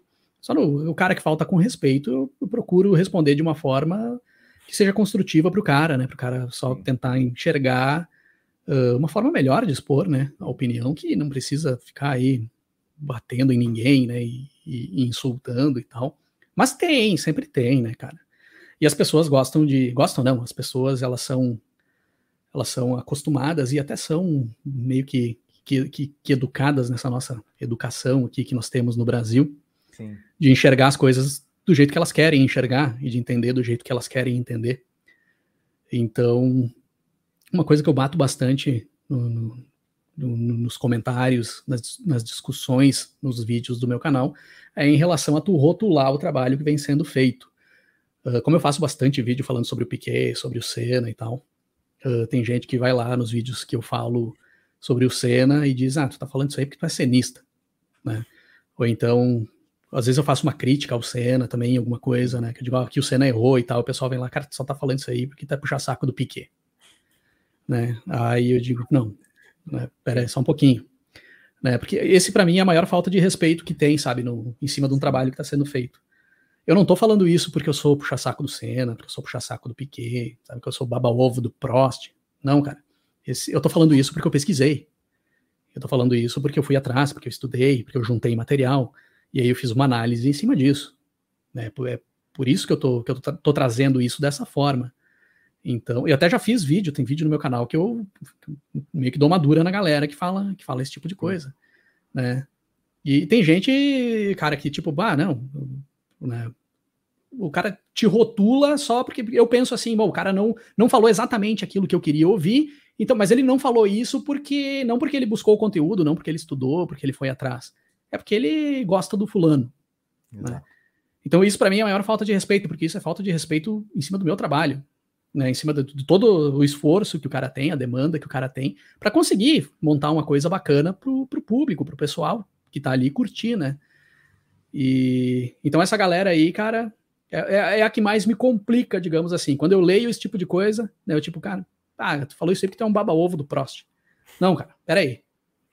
Sabe, me chama de FDP, cara, mas não fala um troço desse, cara, porque eu trabalhei para fazer isso aqui. Sim. Sabe, eu não, eu não peguei uma ideia pronta, tipo assim, vou fazer alguma coisa para mostrar que o Prost foi melhor, para mostrar que o Senna foi melhor, porque eu acho o Senna melhor. Não, desculpa, cara. Sabe? Primeiro eu faço análise e as minhas conclusões elas são feitas depois de todo o estudo feito. Sim. E, e, e, e qual é o, o, o, futuro, né? O que, que você planeja aí, né, do, do futuro do canal, né? O que, que você, você pensa é, sobre, sobre que tipo de conteúdo que de repente você pensa em produzir mais para frente? Você tem, tem algum, alguma coisa que você pode aí contar para gente? Bom, em primeiro lugar, eu, eu gostaria muito de conseguir dedicar mais tempo né?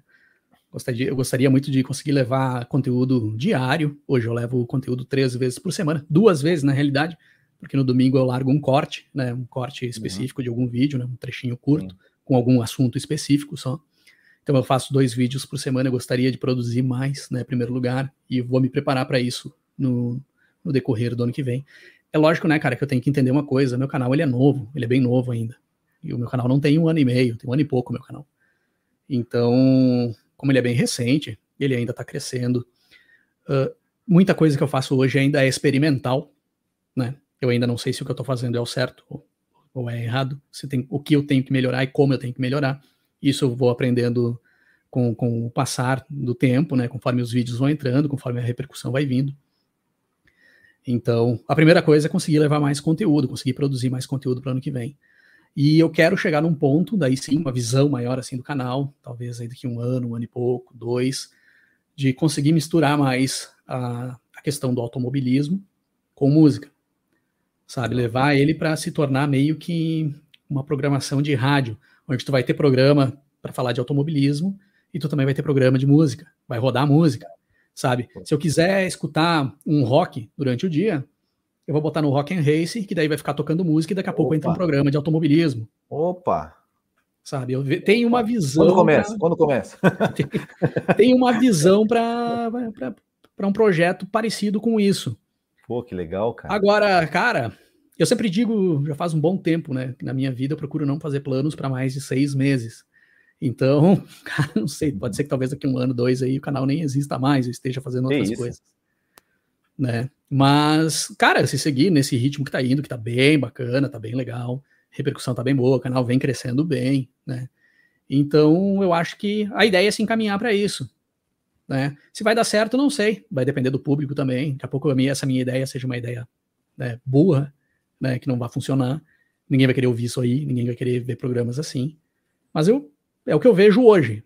Sei lá, que um tempo pode ser que mude. O Gessera está perguntando se você está tendo tempo de tocar ultimamente. Você também é músico, né? Você também toca instrumento, você falou que você toca instrumento e tal. Você está tá, tá tocando aí é, é, atualmente, assim, em banda ou, tá, ou, ou, alguma coisa?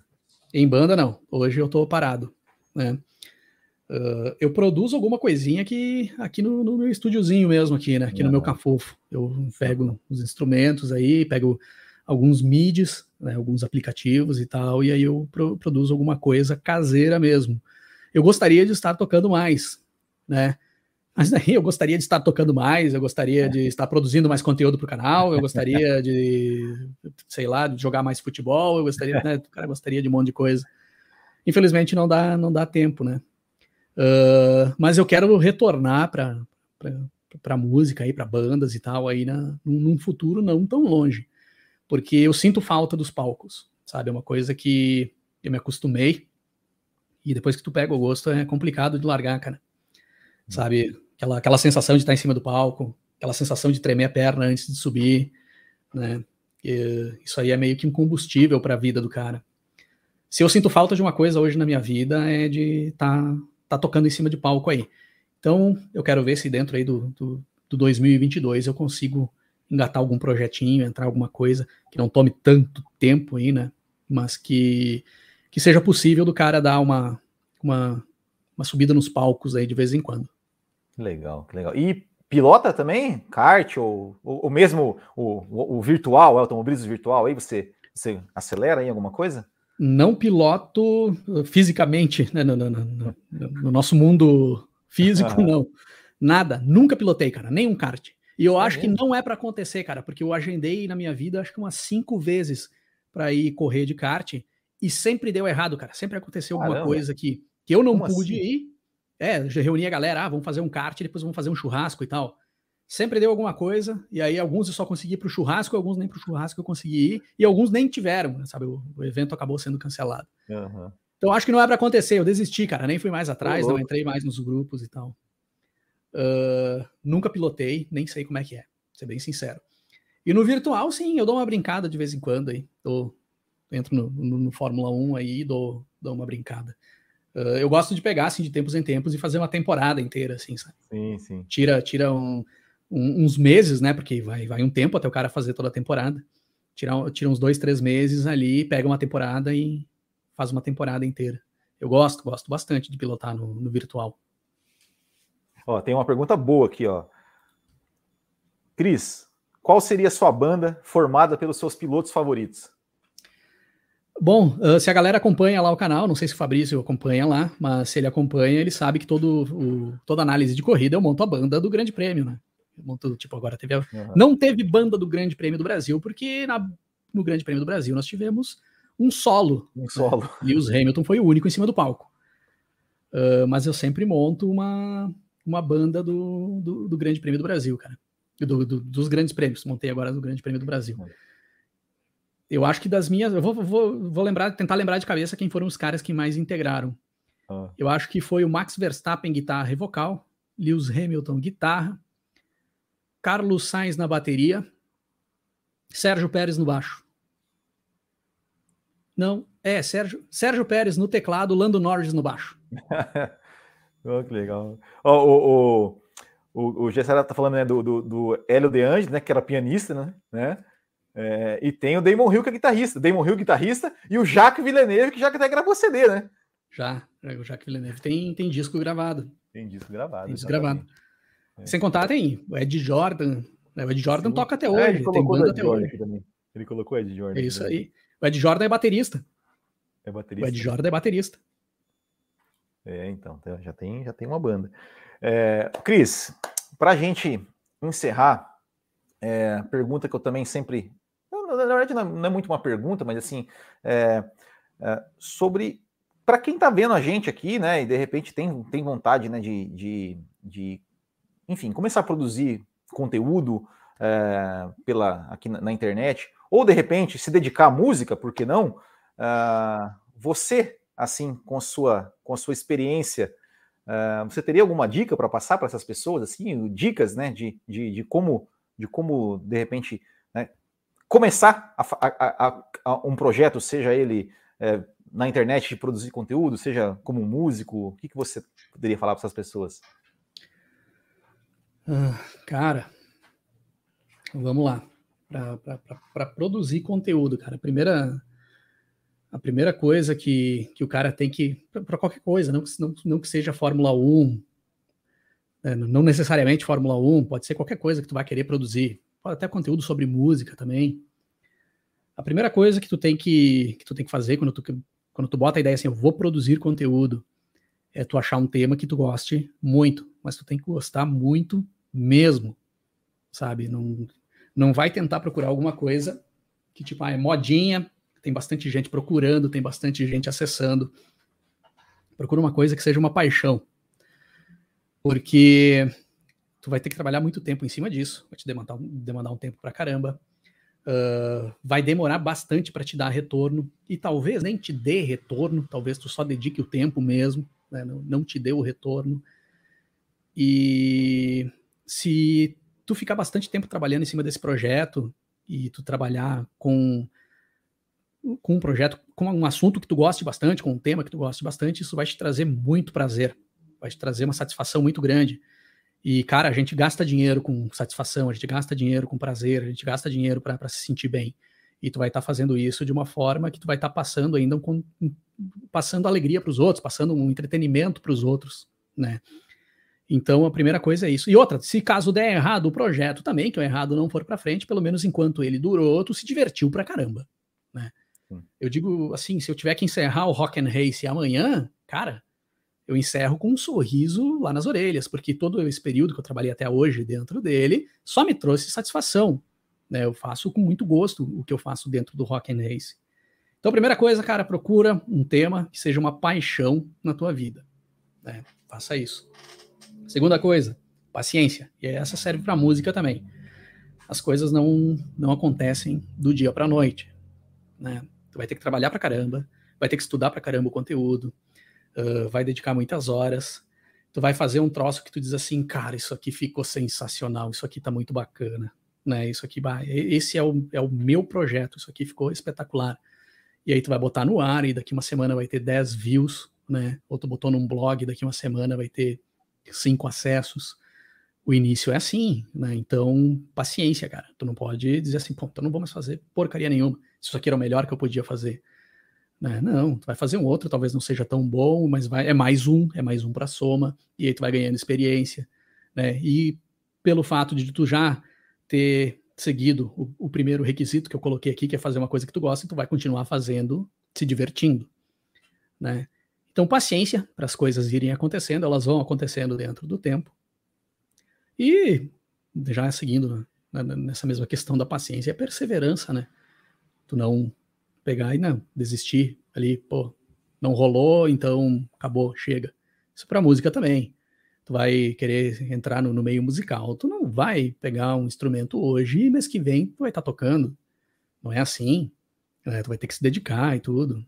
E quando tu, tu, tu, já aprendeu a tocar e tu vai entrar numa banda, tu vai compor né, um projeto maior, é a mesma coisa. Tu tem todo o tempo de, de se entender ali dentro e tal. Então, paciência. Cara, é muita paciência. Tipo assim, tu, às vezes tu vai trabalhar na música, por exemplo, às vezes tu, tu trabalha dois, três anos para sair um CD, um disco de 30 minutos. É assim, né? Então eu, eu, diria que é isso, cara. E lógico, depois, além disso, tem muito mais coisa, mas daí são coisas mais, mais técnicas em si, mais de. Que daí eu digo, cara, vai buscar. Uh, vai buscar conhecimento, vai buscar. Uh, dar uma, uma, uma pesquisada na, na, em outras pessoas que fazem o mesmo conteúdo, né, ou conteúdos parecidos.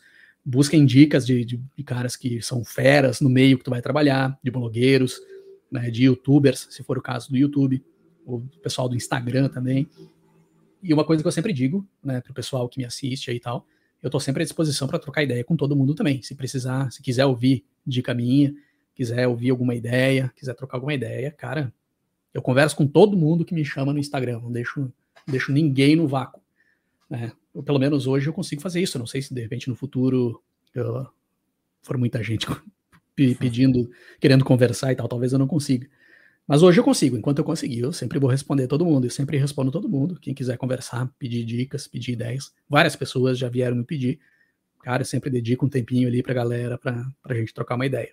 Né? Uma coisa que eu sempre que eu sempre digo, tem espaço para todo mundo, cara, em qualquer meio, né? Eu acho que a, os canais que eles trabalham dentro do mesmo tema, eles podem se complementar e eles se complementam. Os, os caras que fazem o trabalho bem feito, lógico, né? Uh, os canais se complementam, né? Tipo, a galera que curte o, o Bootkin GP, ela vai entrar lá no Rock and Race e ela vai curtir também.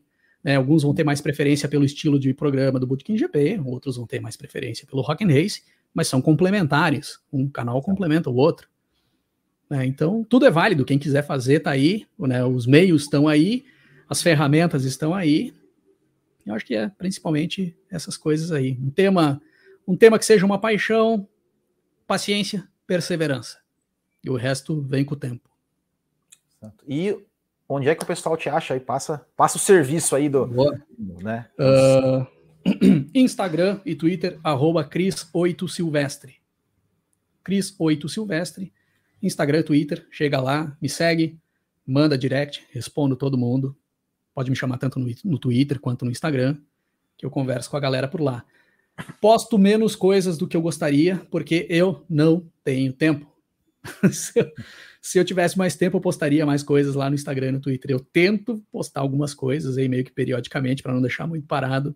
Quem sabe aí um dia eu consiga dedicar mais tempo e vocês vão receber mais conteúdo por Twitter e por Instagram também. Por enquanto eu vou fazendo alguma coisinha por lá.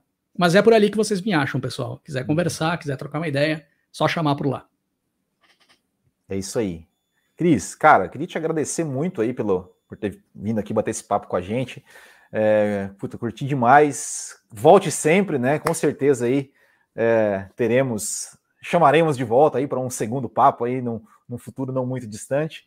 E, cara, eu queria te, realmente te agradecer, te desejar aí todo, todo o sucesso aí do seu, do seu canal, uh, na, sua, na sua carreira, em tudo, em tudo que você for fazer. E o que precisar da gente, que a gente puder ajudar, claro que é só também, você, tem, você tem ali né, o, o, o, meu contato, que precisar conversar com a gente aí, pode, pode vir falar que a gente está sempre aqui à disposição. E é isso aí. É, espero que você realmente tenha todo o sucesso do mundo. Com certeza, Will. Uh, cara, para mim é uma honra ter participado aqui no, no, programa aqui no, no Botequim GP, porque bem antes de eu sonhar em ter um canal para falar de Fórmula 1 no YouTube, eu já conhecia o Botequim GP, já acompanhava os, os conteúdos que, que o Botequim GP levava para o ar. Então, para mim, cara, é, é, uma honra hoje estar tá, tá participando aqui do programa. E, cara, muito legal o bate-papo aqui, curti pra caramba, né? Quiser fazer mais, aí é só chamar. É, hoje eu tô eu até olhando a geladeira antes de vir para cá, não tinha uma cerveja para nós, nós tomar aí no, no bate-papo é. do Botequim. Eu tô tomando café. Sabe, quem sabe da próxima aí eu me, me é. prepare melhor aí para a gente tomar uma cerveja aí também enquanto uhum. a gente bate um papo. Ó, e, fica, e fica o convite, tal, tá? já, já, que você falou que você nunca conseguiu, nunca deu certo, né, de você pilotar, ó, venha um dia para Santa Catarina e pilotar aqui na Copa Botequim GP de kart, hein? Daí eu, a Qual a cidade? É em Penha, aqui no, aqui no, no cartódromo do Beto Carreiro. Ah, tu é, tu é sócio do Beto? É, Penha, Penha, Penha Beto Carreiro aqui no, no litoral catarinense. Mas esse cartódromo aí é massa, hein, cara? Sim, top, top, muito, muito legal a pista aqui, é sensacional, cara. Venha, um dia, um dia, um dia venha e venha, venha pilotar aqui que você vai curtir. Só que é aquela é, coisa, vou... ó. Você vai, você vai andar, vai, ah, aí, aí, ó, aí. Para largar. Para largar, largar é, é difícil. Eu vou, eu vou com uma certa frequência, né? Agora com a pandemia até não fui tanto, mas eu tenho um irmão em Florianópolis. Meu irmão Olha mora em Florianópolis. então, cara, com certeza nós vamos fazer agora. Esse ano aqui é difícil já, porque agora o ano já tá, já tá indo, né? Sim já tá nas beiras, mas agora para 2022 nós vamos combinar assim, cara, uma hora que eu for para Santa Catarina, eu tiro uns dias a mais, subo até a Penha e Boa. aí vamos fazer um churrasco aí, vamos, vamos mandar uns kart aí com certeza. com certeza. E fazemos, e fazemos um, podemos até fazer uma live, aqui bebendo e pilotando kart. Pô, aí não, né, cara? Não, não, depois. Vamos andar de kart e depois vamos beber, né? Isso, cara? exato, isso que eu quis dizer. Aí. Beleza? Falou. Cara, brigadão. Brigadão a todos vocês aí que nos acompanharam. Deixei o link do canal do Cris aqui, tá? No, aqui na descrição. O primeiro, primeiro frase aqui da, da, descrição é o, é, o, é o link do canal do, do Cris, então se inscrevam lá. Se inscreva aqui também, se você por acaso chegou aqui e não é inscrito, deixa o seu like e é isso aí. Galera do, galera do Rock and Race que assistiu a entrevista aí, que não é inscrita ainda no Bootcamp GP, por favor, inscreva-se no Bootcamp GP e acompanhe o conteúdo do canal aí, que é massa pra caramba. Exato, exato. É isso aí, pessoal. Valeu, muito obrigado. Grande abraço a todos. Até o próximo e tchau. Falou!